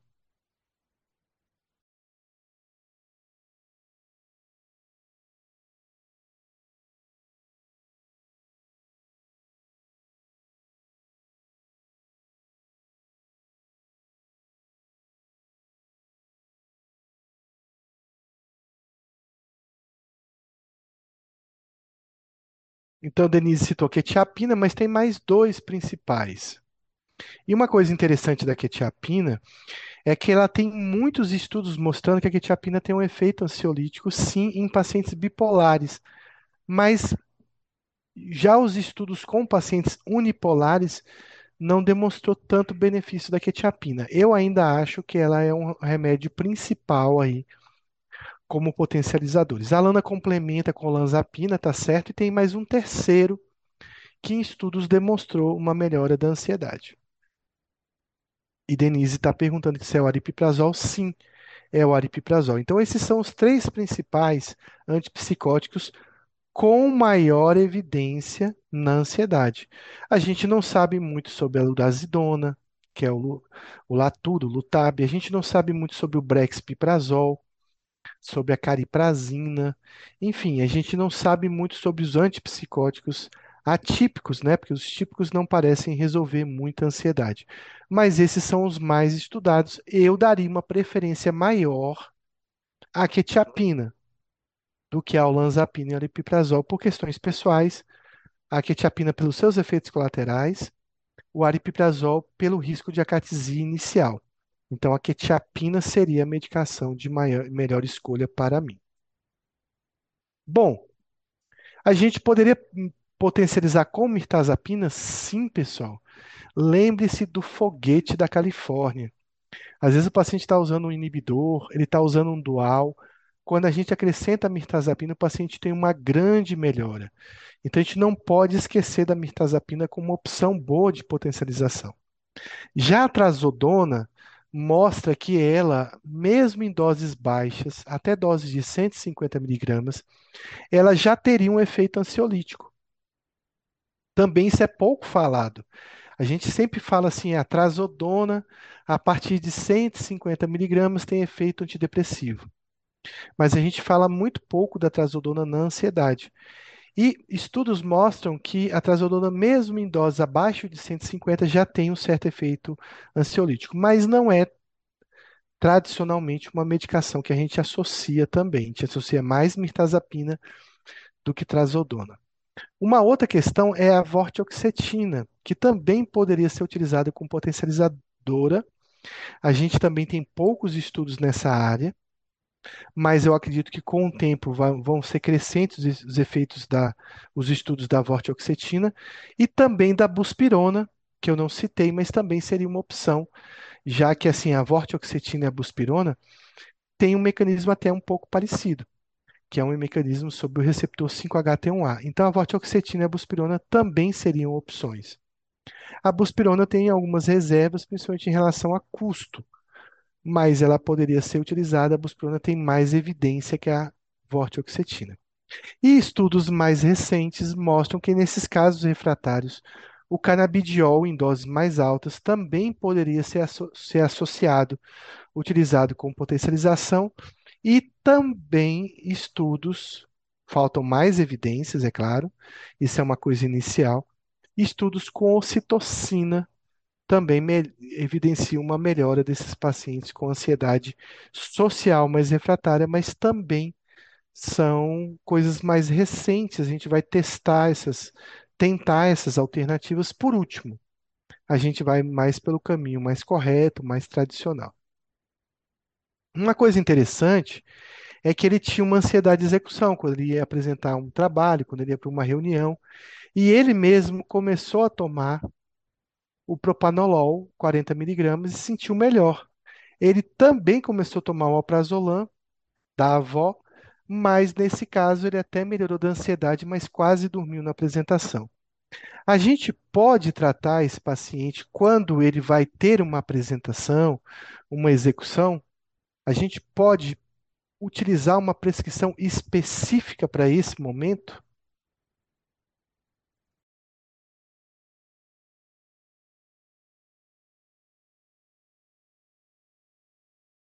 Sim, então é um uso pontual para uma situação específica, utilizando remédios mais sintomáticos ou preventivos ou abortivos, digamos assim, para que esse paciente não tenha um transtorno de um ataque de pânico nesse momento, não um transtorno, mas um ataque, ou que ele se sinta mais confortável nessa situação. Então a gente tem um tratamento específico para ansiedade de execução, que é o que eu vou falar agora, que a gente chama de ansiedade de desempenho, né, ou de execução.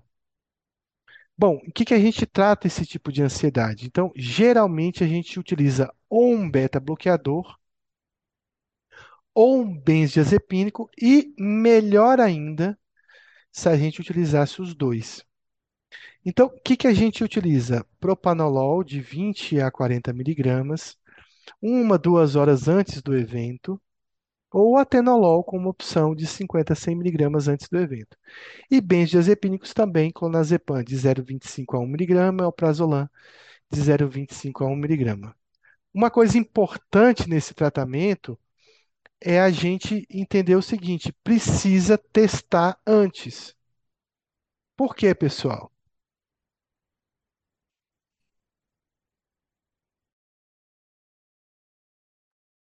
Quanto dos efeitos colaterais, professor?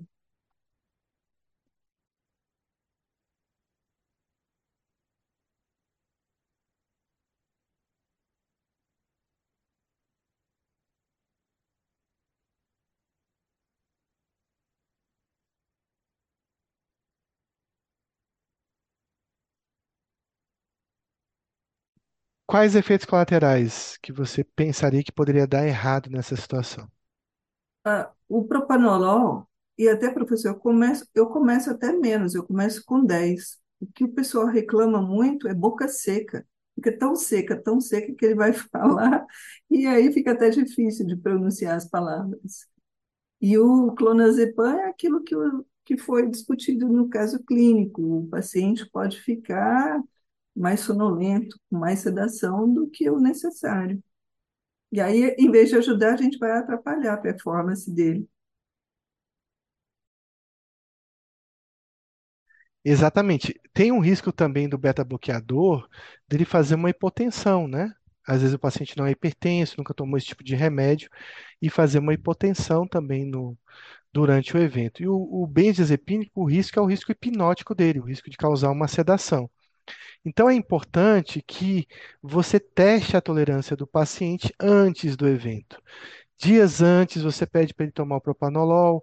Você pode até fazer uma atividade, por exemplo, ele apresentar para a família, apresentar para os amigos o trabalho dele, o que ele vai fazer, tomando esses remédios, para que ele sinta qual é, né, o efeito que ele tem e ele consiga regular melhor essas doses para o evento em si, para que ele não passe mal ou tenha uma boa execução nesse nessa atividade, senão ele vai, ele vai acabar tendo hipotensão, ficar sonolento, com a voz arrastada, e aí vai ser o caos, vai ser pior ainda, né? Então, sempre teste antes.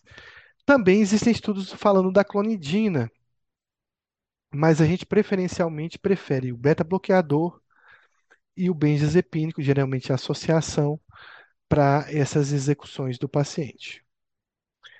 Bom, importante, na terapia, esse paciente foi encaminhado à terapia. Você falou no início, eh, Denise, que você encaminharia para TCC. Sim, esse é um paciente que precisa, né, se colocar na situação, eh, de que ele considera de risco, paulatinamente, de forma gradual, se expondo, né, para que ele tenha um controle, né, de, de feedback corporal, para que ele tenha um um controle mental e, e para que ele vá se expondo e fazendo uma, é, é, fazendo uma, uma desinibição, digamos assim, desse, desse comportamento que ele tem, dessa descarga adrenérgica que ele tem nessa, nessas situações. Então, no caso do Daniel, importantes pontos já haviam sido abordados e superados através do processo psicoterápico do paciente, como dificuldade do relacionamento com pais, sintomas depressivos, desenvolvimento de, de habilidades sociais, por exemplo, conseguir olhar nos olhos das pessoas, atender telefonemas, conversar com um colega de trabalho, que o paciente tem que ser colocado para fazer, sofrimento associado à separação dos pais, relação exagerada próxima da mãe. né? Então, todas essas questões que envolvem a vida do Daniel, que talvez interfiram de forma ampla no seu transtorno de ansiedade, foram trabalhados e devem ser trabalhados na psicoterapia. Então, ele realiza terapia duas vezes por semana e ele treinava exposição, controle de resposta, melhorando aí o seu comportamento evitativo nessas situações. Então, lembre-se, ansiedade social, o paciente tem que associar, além da farmacoterapia, tem que associar a TCC. Então vamos dar um exemplo aqui de um paciente que pode chegar nessa receita se ele for super refratário a um tratamento de ansiedade social. É claro que você não vai prescrever isso de início, de cara. Mas olha só, vamos imaginar que o Daniel chegasse nessa receita de tomar 600 miligramas de pregabalina, né? Pregabalina deve ter sido acrescentada depois de ter tentado o, o, um inibidor, um dual. Vejam que ele está usando o Rivotril ainda em doses altas. 10 gotas três vezes ao dia é uma dose alta, 1 miligrama. E ele usa duas medicações serotoninérgicas e uma noradrenérgica. Ele usa o Luvox em dose máxima e ele usa a desvenlafaxina em dose máxima. A gente tem casos assim? Tem. A gente tem casos assim. Ah, será que não seria melhor ir para o IMAL? Sim, poderia sim, depois de não resolvido com tudo isso aqui, ele ir para o IMAL. Poderia ser outra prescrição? Poderia ser várias combinações. Mas esse é um exemplo de um paciente com ansiedade social que chega nesse momento em que você já começou a associar várias coisas para a ansiedade dele. E talvez funcione, talvez não funcione, e talvez você comece a utilizar um anticonvulsivante, como já está aqui, comece a utilizar um antipsicótico, comece a querer migrar para o IMAL, seriam coisas possíveis para esse paciente. Mas tem uma pergunta: o Daniel, a gente vai tratar a dependência de álcool depois ou agora?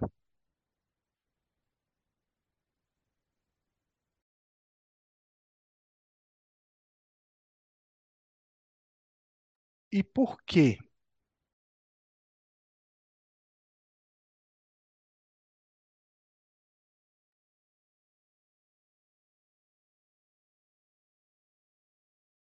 Bom, eh, eu vou responder, já que eu coloquei. Primeiro, porque eu acredito que facilita o tratamento, uma vez que a gente vai partir para o atendimento eh, concomitante. Segundo, que se eu não tratar eh, esse uso de substância, ele pode vir a ter outros comportamentos de evitação e aí voltar todo o comportamento novamente. Isso é um- um- uma possibilidade. E eu queria aproveitar uma fala, se me permite, professor, duas coisas que eu vejo na prática, que não é só o uso de transtorno por uso de substância, mas é, eu vejo isso no adolescente, principalmente a partir dos, hoje em dia até a partir dos nove, é a, a presença da tela. Ele, ele, o mundo dele só fica a tela e ele troca o dia pela noite, ele deixa de ir para a escola, tudo gira é, em torno disso. E, e tenho observado também, eu estava tentando fazer uma relação com o que o senhor falou da, da dopamina, eu vejo tanto homens, tanto adolescentes, homens como mulheres, que eles estão fazendo um comportamento autolesivo de se cortar. Não sei se tem alguma relação, mas isso me chamou muita atenção nesses pacientes que têm esse quadro fóbico social. Não sei se o senhor percebe isso. É, a questão da tela é uma questão que pode ser compensatória, né? Esse paciente vai ter menos contato social, presencial, digamos assim, com outras pessoas, ele pode ficar mais isolado e buscar o celular como uma forma compensatória, digamos assim, né? A questão da automutilação, eu vejo muito mais a- os quadros depressivos do que talvez uma influência da, da internet em relação às pessoas se, se provocarem autolesões, né? Então, é, sim, é comum nos pacientes fóbicos sociais você também avaliar essa questão do quanto ele utiliza de internet, de rede social, de jogos, né, como métodos compensatórios e se já não tem uma dependência também em relação a isso. Então, a Lana coloca aí que o álcool poderia mascarar a melhora do quadro, sim, isso é fato. Com o álcool, a gente não vai conseguir enxergar direito o efeito da medicação. E também a questão das interações, né? A gente vai utilizar benzo, vai utilizar medicações que podem ca- provocar uma sedação, como mirtazapina, como a pregabalina. Então, talvez exista um efeito sinérgico com álcool aí que poderia ser nocivo. Então, é é primordial ao mesmo tempo que você iniciar o tratamento da ansiedade social, você utilizar o tratamento do alcoolismo dele, né, da dependência de álcool para ele também. Então, a gente tem que iniciar, mas a gente já sabe que é um paciente que vem apresentando sinais de síndrome de abstinência. Então, a gente tem que ter cuidado aí de não provocar uma abstinência nesse paciente, que cursaria com excitação do sistema nervoso central, né, com ansiedade, disforia, insônia, tremores, em casos mais graves, convulsões e o aumento da sensibilidade. É um paciente que também teria uma hiperatividade adrenérgica em decorrência da retirada do álcool, né? Sudorese intensa, calafrio, febre, taquicardia, hipertensão, desidratação. E é um paciente que, em casos mais graves, poderia cursar com quadro de delírio, com desorientações, um quadro psicótico, hipervigilância, delírios, zoopsias e agitação. Em casos mais graves ainda, esse delírio poderia ser acompanhado de um tremor muito intenso, de um quadro psicótico mais intenso, que a gente chama de delirium tremens. Só para a gente classificar, eh, o delirium tremens tem uma gravidade grande, né, e uma mortalidade alta. Então, para classificar esse paciente, ele poderia desenvolver uma, uma síndrome de abstinência leve a moderada, onde você tem sintomas físicos de excitação, mas você não tem o quadro confusional. Ou ele poderia evoluir para um quadro mais grave de abstinência, onde você já tem a presença de um delírio junto com isso. A gente não quer nenhum dos dois, a gente não quer nem o leve, nem o moderado, nem o grave. Então, para isso, eu vou ter que utilizar medicações para evitar essa abstinência, e com certeza é aquilo que a gente já, tinha comentado. Eu tenho que utilizar benzodiazepínicos em altas doses, porque o benzodiazepínico é a medicação de escolha para esse paciente. Além disso, eu preciso fazer uma reposição de vitaminas do complexo B, principalmente a tiamina, a vitamina B1, já que esse paciente ele provavelmente bebe há muito tempo, pode ter algum grau de desnutrição, um risco de fazer verme Korsakoff, então eu preciso utilizar a reposição de B1. Bom, em relação ao álcool, qual a medicação de escolha para vocês?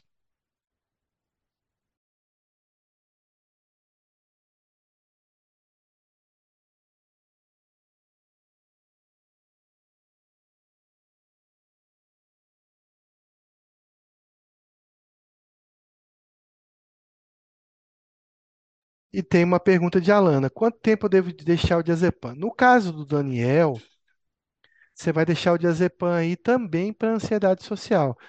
Mas o que vai, é, digamos, nortear você na diminuição do benzo são é a sedação. Se tiver sedando demais, se estiver dormindo além do normal, sua dose de benzo já passou de um certo ponto que precisa ser diminuído.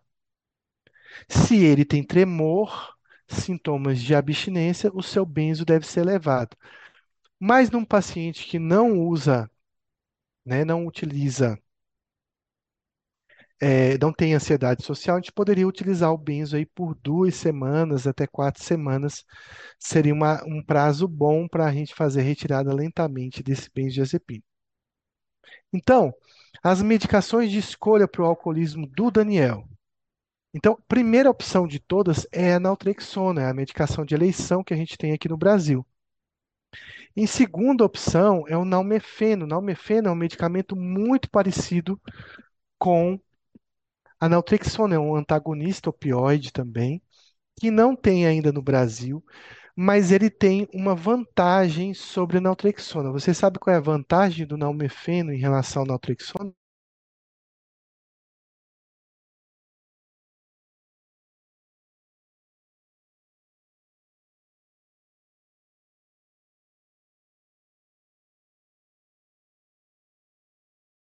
Por que que eu utilizaria nalmefeno em relação à naltrexona?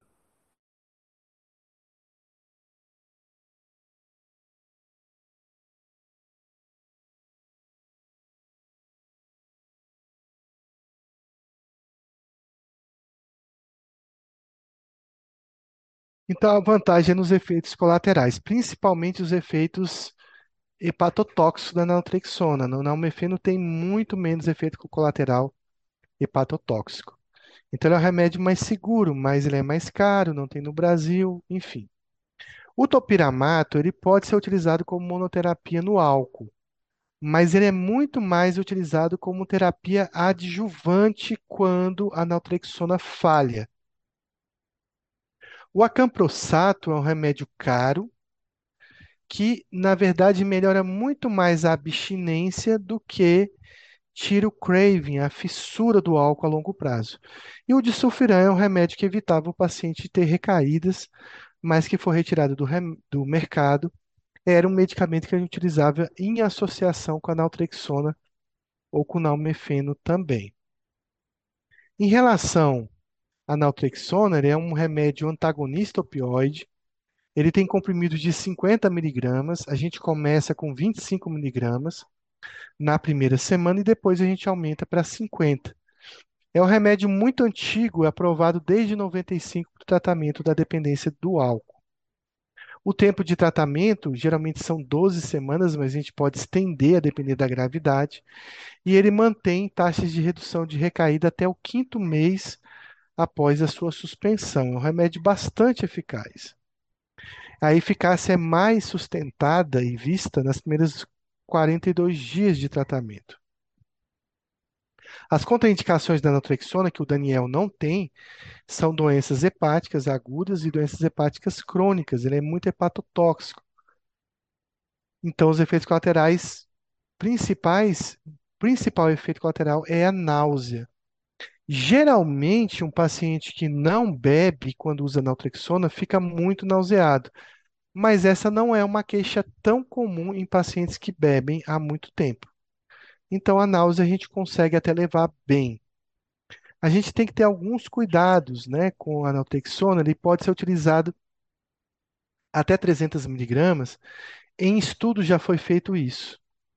Mas a gente costuma parar nos 50 miligramas mesmo e avaliar se o paciente respondeu. Se não responde, a gente associa o topiramato. A gente deve observar sempre as transaminases, que podem aumentar de 3 a 19 vezes o valor, o valor normal. Mas, se tiver aumentado até três vezes, a gente espera, aguarda. Também é importante, né, dosar bilirrubina, função hepática de forma geral, né, com tempo de atividade de protombina, por exemplo, albumina poderia ser utilizados para esse paciente. Então a gente vai dosar essa transaminase aí a cada mensalmente, depois a gente vai passar para trimestralmente, semestralmente. E se elas estiverem ele- elevadas até três vezes o valor do normal, a gente apenas observa. Se for mais do que três vezes o TGO e TGP elevado, a gente tem que suspender a medicação ou diminuir a dose e reavaliar posteriormente. Então, qual seria a prescrição aqui inicial do Daniel em relação à dependência do álcool? A gente poderia utilizar naltrexona, 50 miligramas à noite, começando com 25. A gente poderia utilizar o diazepam de 8 em 8 horas. E, claro, uma reposição de tiamina seria básico. Isso contando que você vai iniciar o tratamento com inibidor, com tratamento para ansiedade social. Para ele, você poderia utilizar esses medicamentos sem grandes interações e teria uma prescrição voltada para o transtorno de uso de substância também para ele. Quando eu vou diminuir o diazepam do Daniel? Então, a sedação é seu guia. Sedação demais diminui sintomas de abstinência, aumenta. E aí, com o tempo, você vai manejando, retirando, diminuindo, até chegar numa dose mínima que lá na frente pode ser trocada. Bom, e se a naltrexona falhar, né? Se o Daniel utilizou a naltrexona, ela falhou, a primeira opção é você manter a, a naltrexona e associar o topiramato, que pode, você não vai começar com essas doses, mas que pode chegar a doses de 200 até 400 miligramas. Então, topiramato é um medicamento que funciona muito bem nessa associação com a naltrexona. Eu vou abrir para dúvidas em relação a esse caso clínico, né, dúvidas e comentários, e a gente vai revisar um pouquinho da psicopatologia com algumas questões aqui que a gente vai fazer no final da aula.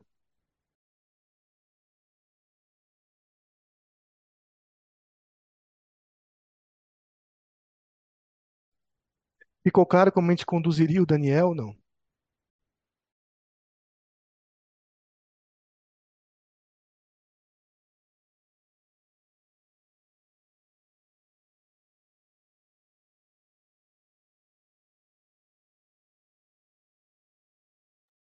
Não, não tem estudos é, indicando bupropiona no tratamento da tanto da ansiedade social quanto do alcoolismo também. Ou melhor, não existe tantas evidências assim que a bupropiona funcionaria. Bom, então a gente vai passar então a última parte da aula, que é a gente falar um pouquinho de psicopatologia. Então, eu queria que vocês interpretassem isso aqui. Paciente relata que ondas de rádio estão bloqueando seus pensamentos. Suas frases são interrompidas na metade. Ondas de rádio bloqueiam o pensamento do paciente e as frases que ele fala acabam ficando pela metade. Qual alteração do pensamento é vista no caso? Curso do pensamento, forma do pensamento, conteúdo do pensamento ou na alteração da consciência do eu?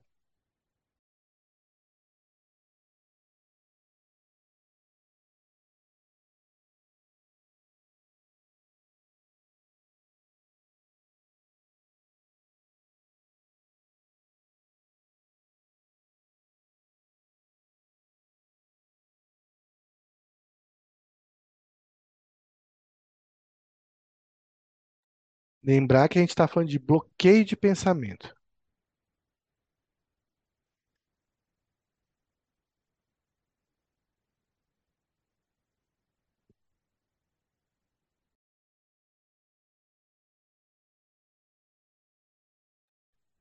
Então, pessoal, isso é uma alteração no curso do pensamento. Parece que é da forma, mas não é na forma, é no curso do pensamento.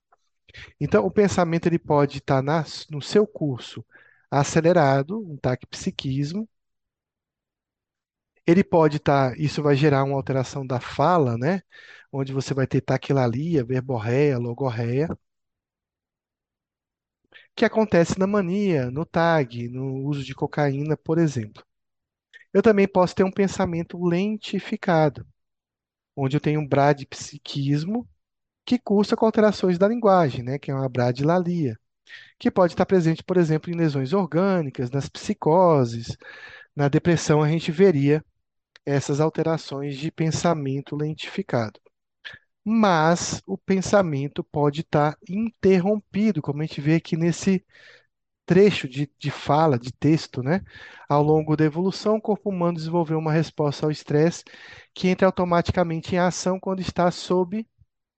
E aí existe uma interrupção né, na fala desse paciente, que seria basicamente um, um, uma continuação do texto. Essa interrupção, o que é chamada de roubo de pensamento, ele também é uma alteração do curso do pensamento. Tá? Então, lembrar disso. Curso também envolve acelerar, desacelerar ou interromper o, o, uma parte do pensamento, também alteração do curso. Então, um paciente fala assim para mim, ó, a perseverança é necessária, porque ela é atenção e opinião. A atenção é boa porque a gente não sabe a motivação dos outros. E tendo opinião, a gente gera esperança que as coisas podem melhorar. Por isso eu gosto de estudar, porque me acalma e me afasta das pessoas que têm muito inveja. Qual a alteração do pensamento vista nesse paciente?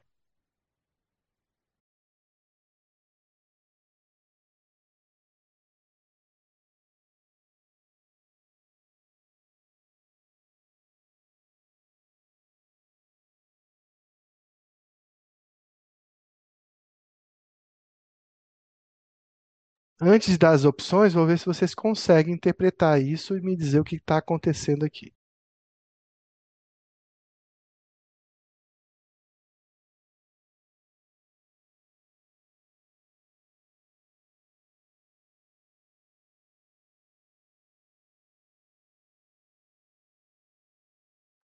Difícil, né? Então, vou dar as opções para você. Veja, a perseverança é necessária porque ela é atenção e opinião. A atenção é boa porque a gente não sabe a motivação dos outros e, tendo opinião, a gente gera esperança que as coisas podem melhorar.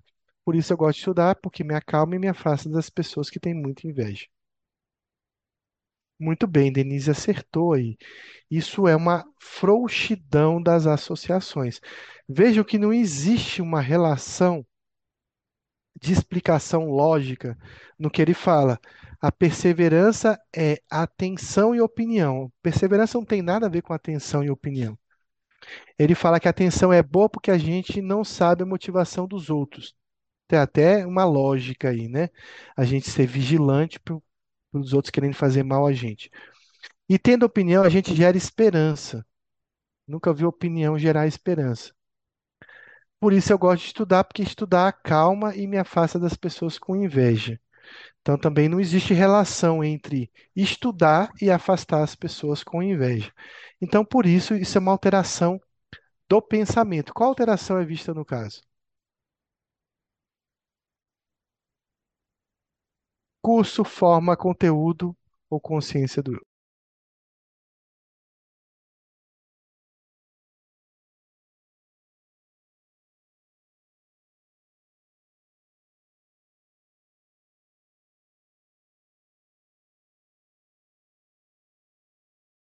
Então, Denise, a, a frouxidão nas associações é uma alteração do, da forma do pensamento, né? Então, aqui a gente vê aqui uma frouxidão das associações, como você falou. Então, o que que a gente tem aí no pensamento, né? Então, frouxidão das associações, que é muito comum nos casos de psicose, deficiência intelectual. Então, as alterações do pensamento, elas podem ser quantitativas, que é do curso, né? Aceleração, alentecimento, interrupção, ou elas podem ser qualitativas, está escrito errado, que é da forma, fuga de ideia, desagregação, prolixidade, minucio- minuciosidade, e concretismos, ideias delirantes, deliroides, sobrevalorizadas, relacionadas ao conteúdo do pensamento. Então, um paciente diz assim para a gente: paciente com doença bipolar refere que está falido, arruinado e que não tem mais condições de viver em sociedade. Qual é a alteração do pensamento vista aqui?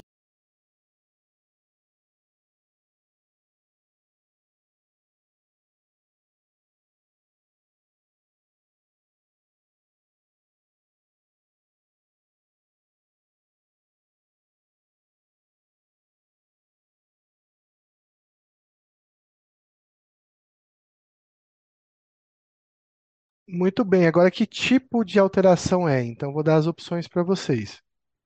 É um delírio de culpa? É um delírio de prejuízo? Está repetido? É um delírio niilista ou nenhuma das anteriores?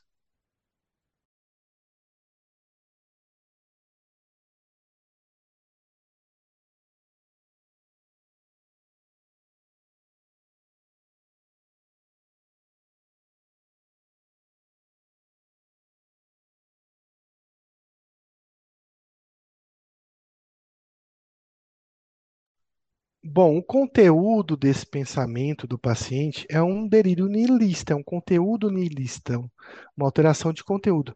Mas existe uma informação importante aqui. Ele tem doença bipolar. Então, a resposta, se fosse uma questão de prova, seria nenhuma das anteriores. Por quê?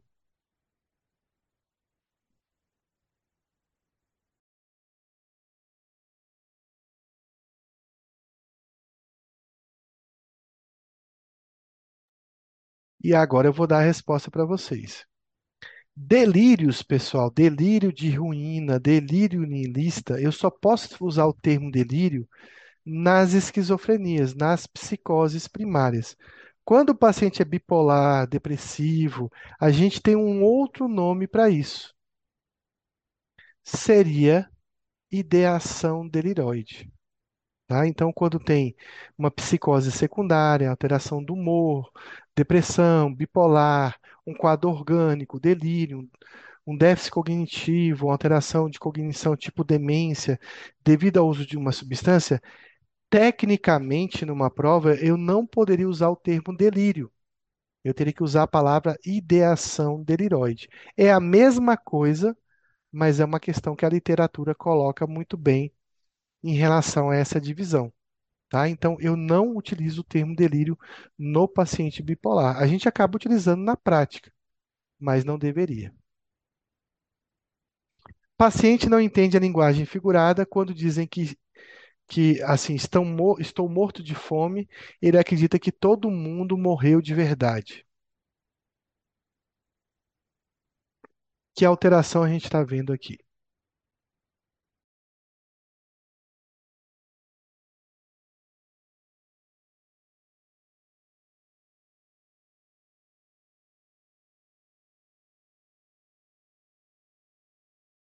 Então, isso é o famoso concretismo, paciente que não entende a linguagem figurada. Vou complicar a vida de vocês. O remédio que eu tomo foi passado pelo cardiologista. Eu lembro o dia que cheguei lá. Foram quatro horas de ônibus. Estava chovendo muito. Eu nunca tinha ido naquele consultório. Lembro que estava lotado e tinha uma pessoa na cadeira de rodas. Você não vai acreditar como tem gente doente nesse mundo. E me lembrou até um vizinho que amputou as pernas por causa do diabetes. Eu gostei muito do médico. Ele olhou minha pressão, passou losartana de 50 miligramas para me tomar duas vezes ao dia. Qual a alteração vista nesse caso?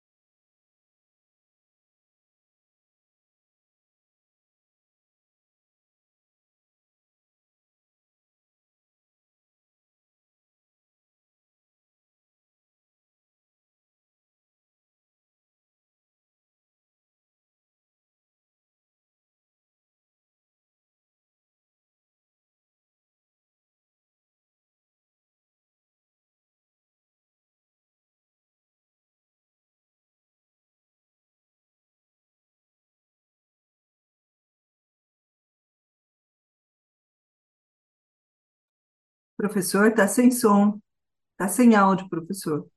Ah, desculpa, vou voltar aqui então. Então, a resposta desse quadro é um quadro de circunstancialidade. Eu vou explicar a diferença entre minuciosidade e tangencialidade, tá?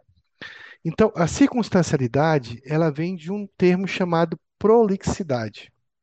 É um paciente que fala muito, fala demais. E ele pode ter duas coisas, a circunstancialidade e a tangencialidade. Qual é a diferença entre os dois? Na circunstancialidade, a ideia-alvo é obtida. Então, veja que o paciente pergunta-se para ele qual remédio que ele toma, que foi passado pelo cardiologista, ele faz um monte de história antes, mas lá no final ele diz qual é o remédio que ele toma. Então, ele foi circunstancial, mas ele chegou no ponto final. Se você deixar de falar, ele vai chegar no ponto final, dando inúmeros detalhes que podem ser relevantes ou irrelevantes, mas ele chega na ideia final. Então, a gente tem duas alterações da prolixidade: tangencialidade, circunstancialidade quando ele chega na ideia-alvo, e tangencialidade quando a ideia-alvo não é obtida. Você faz a pergunta, ele começa a falar um monte de coisa, mas ele acaba não te respondendo no final. Essa é a diferença entre os dois. Então, vamos ver agora aqui. Ah, onde eu moro? Ah, é bem longe. Você nem acredita. Sabe quantas horas daqui? Umas sete horas. Mesmo assim, eu gosto. É um lugar muito bonito, apesar de tudo. Tem pouca violência, os vizinhos são ótimos. Tem muitas fazendas e sítios. mas é um lugar bem quente. No verão faz até 42 graus. Acredita? Agora, se tivesse uma praia, era muito melhor. Minha casa é muito confortável, tem dois andares e um quintal bem grande. Lá eu planto muitas coisas, tem uma horta que tem tudo. Então, olha a pergunta inicial: onde eu moro? E o cara vai dar um monte de voltas para dizer onde ele mora, mas ele não diz onde ele mora. Então, qual é a resposta aqui? Qual a alteração do pensamento visto?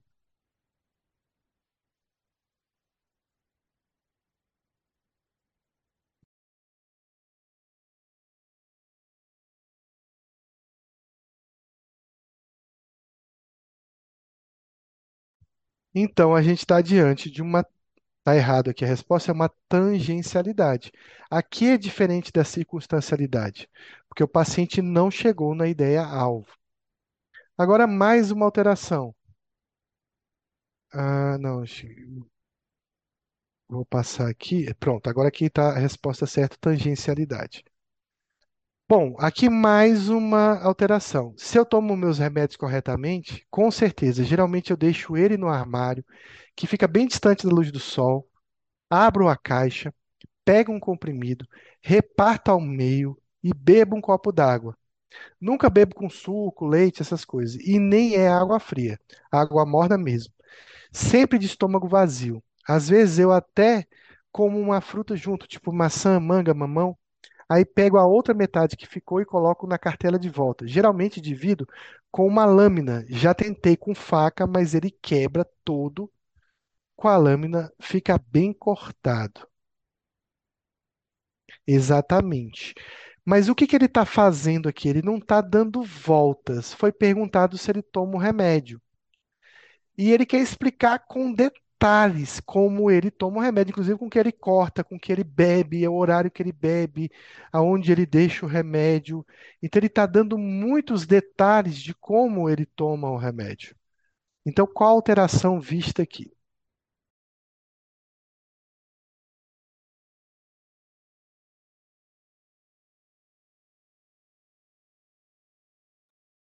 É quase que uma prolixidade, mas ele, na verdade, é uma alteração por muitos detalhes que o paciente dá. Então, a gente tem aqui uma minuciosidade. Na minuciosidade, o paciente fala de forma extremamente detalhada. Os dados são até consistentes, né? Mas assim, não seriam tão relevantes para nós. Para ele é, para a gente não é tão importante esses dados. Já os outros pacientes, eles viajaram, foram falar do clima, do que ele planta, né? Então, assim, nem eram tão consistentes as informações. Aqui vai ser consistente, mas existe um número excessivo de detalhes relevantes que são introduzidos para enriquecer a comunicação e ansiosamente para evitar qualquer possível omissão que possa acontecer em relação à informação dada.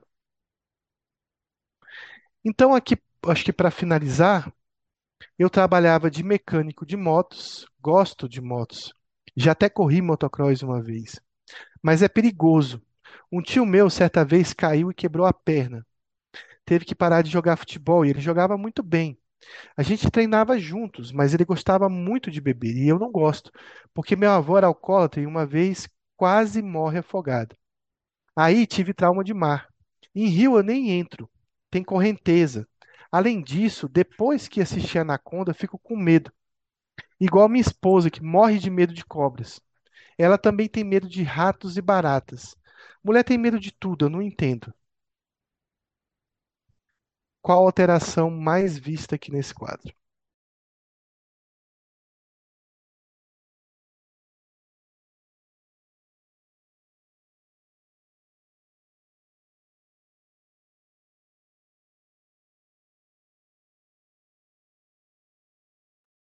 Denise acha que é uma desorganização, que está desagregado. Alguém mais acha que está tão desagregado assim?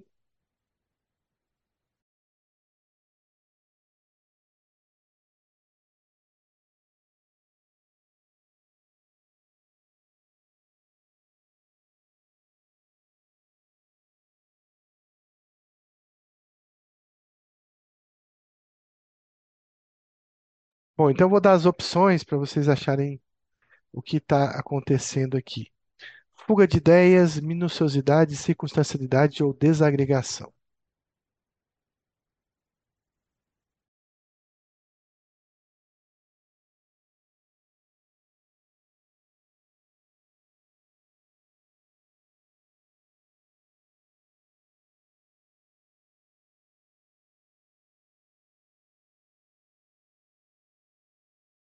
Olhando o texto, a fala do paciente, eu vejo muito mais uma fuga de ideias, porque ele vem da moto, da moto ele foi para o motocross, ele acha o motocross perigoso, aí ele conta a história do tio que também caiu de moto, quebrou a perna.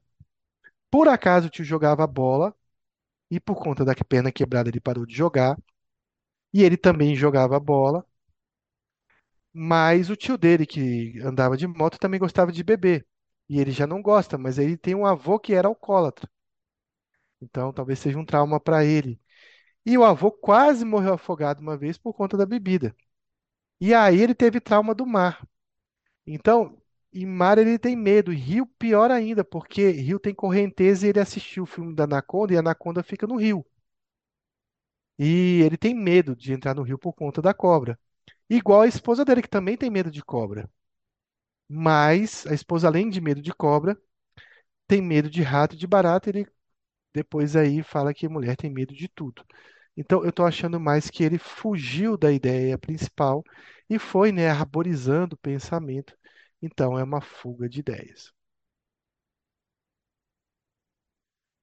E agora aqui, vou processar a Rede Globo, porque quando o galo canta, três reis se levantam. O primeiro come o ovo, faz sol e todo mundo se levanta. É um mistério criterioso. Quando ninguém sabe, ninguém vê. O rico todos os males espanta. A nuvem caiu do céu e se encanta. São dois para cá, dois para lá. Quem sabe é o rei mago do seu Jesus. Todo mal está pregado na cruz. Será um, será um porque todo mundo é curioso? Quando Pedro Álvares descobriu o Brasil, ele não trouxe a estrela de Davi. Agora aqui, a gente já vai ver uma alteração mais intensa. E a gente vai ver um pensamento mais desagregado do que a gente viu na figura anterior. Então, fuga de ideias, existe uma mudança repentina do tempo, existe uma estabilidade e coerência de relato na correlação das ideias, e existe um desvio rápido do pensamento por estímulos externos e uma associação por assonância ou aliteração. Maioria das vezes se relaciona a um curso ace- acelerado do pensamento e uma logorreia. Na desagregação é, é diferente, é mais intenso. As associações são incompreensíveis, irracionais, extravagantes. Pode ter associação por assonância literação, mas a linguagem é incoerente, fragmentada e ininteligível, como a gente viu nesse último caso. E qual a alteração do curso do pensamento mais vista na doença bipolar?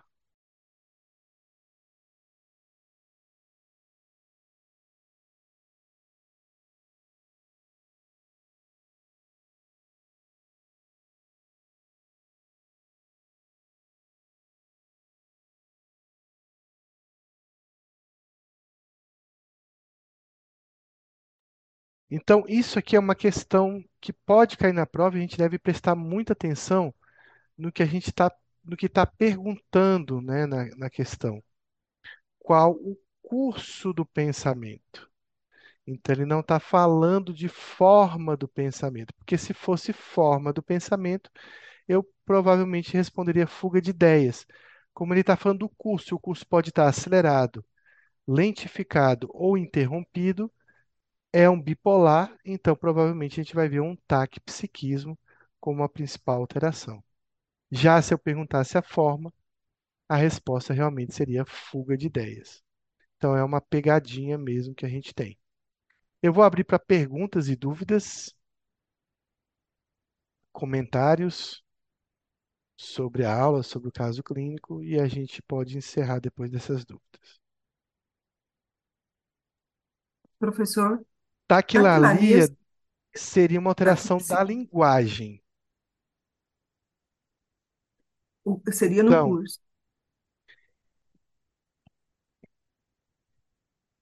são termos diferentes, né? Então, taquipsiquismo se for uma alteração do pensamento. Se ele te perguntar qual a alteração da linguagem, eu não posso responder taquipsiquismo.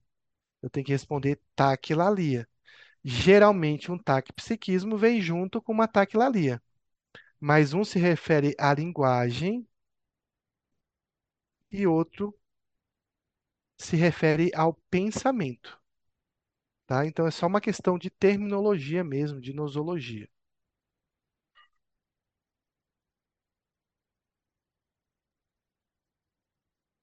Vou abrir para outras dúvidas.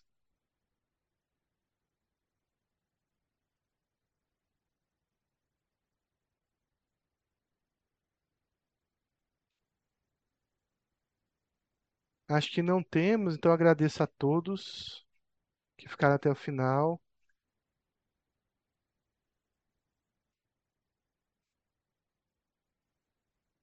A gente vai voltar com outros temas, a gente vai também abordar psicopatologia. Sempre no finalzinho a gente faz uma revisão de psicopatologia ou de farmacologia. Semana que vem a gente vai ter um caso aí de psicose com uso de medicações de depósito. A gente vai aprender um pouco sobre as medicações de depósito. Então, uma boa noite a todos, até semana que vem, bom descanso, boa semana para todo mundo. Quem quiser botar caso clínico lá ou dúvidas no grupo, fique à vontade que a gente vai tentar responder. Boa noite a todos.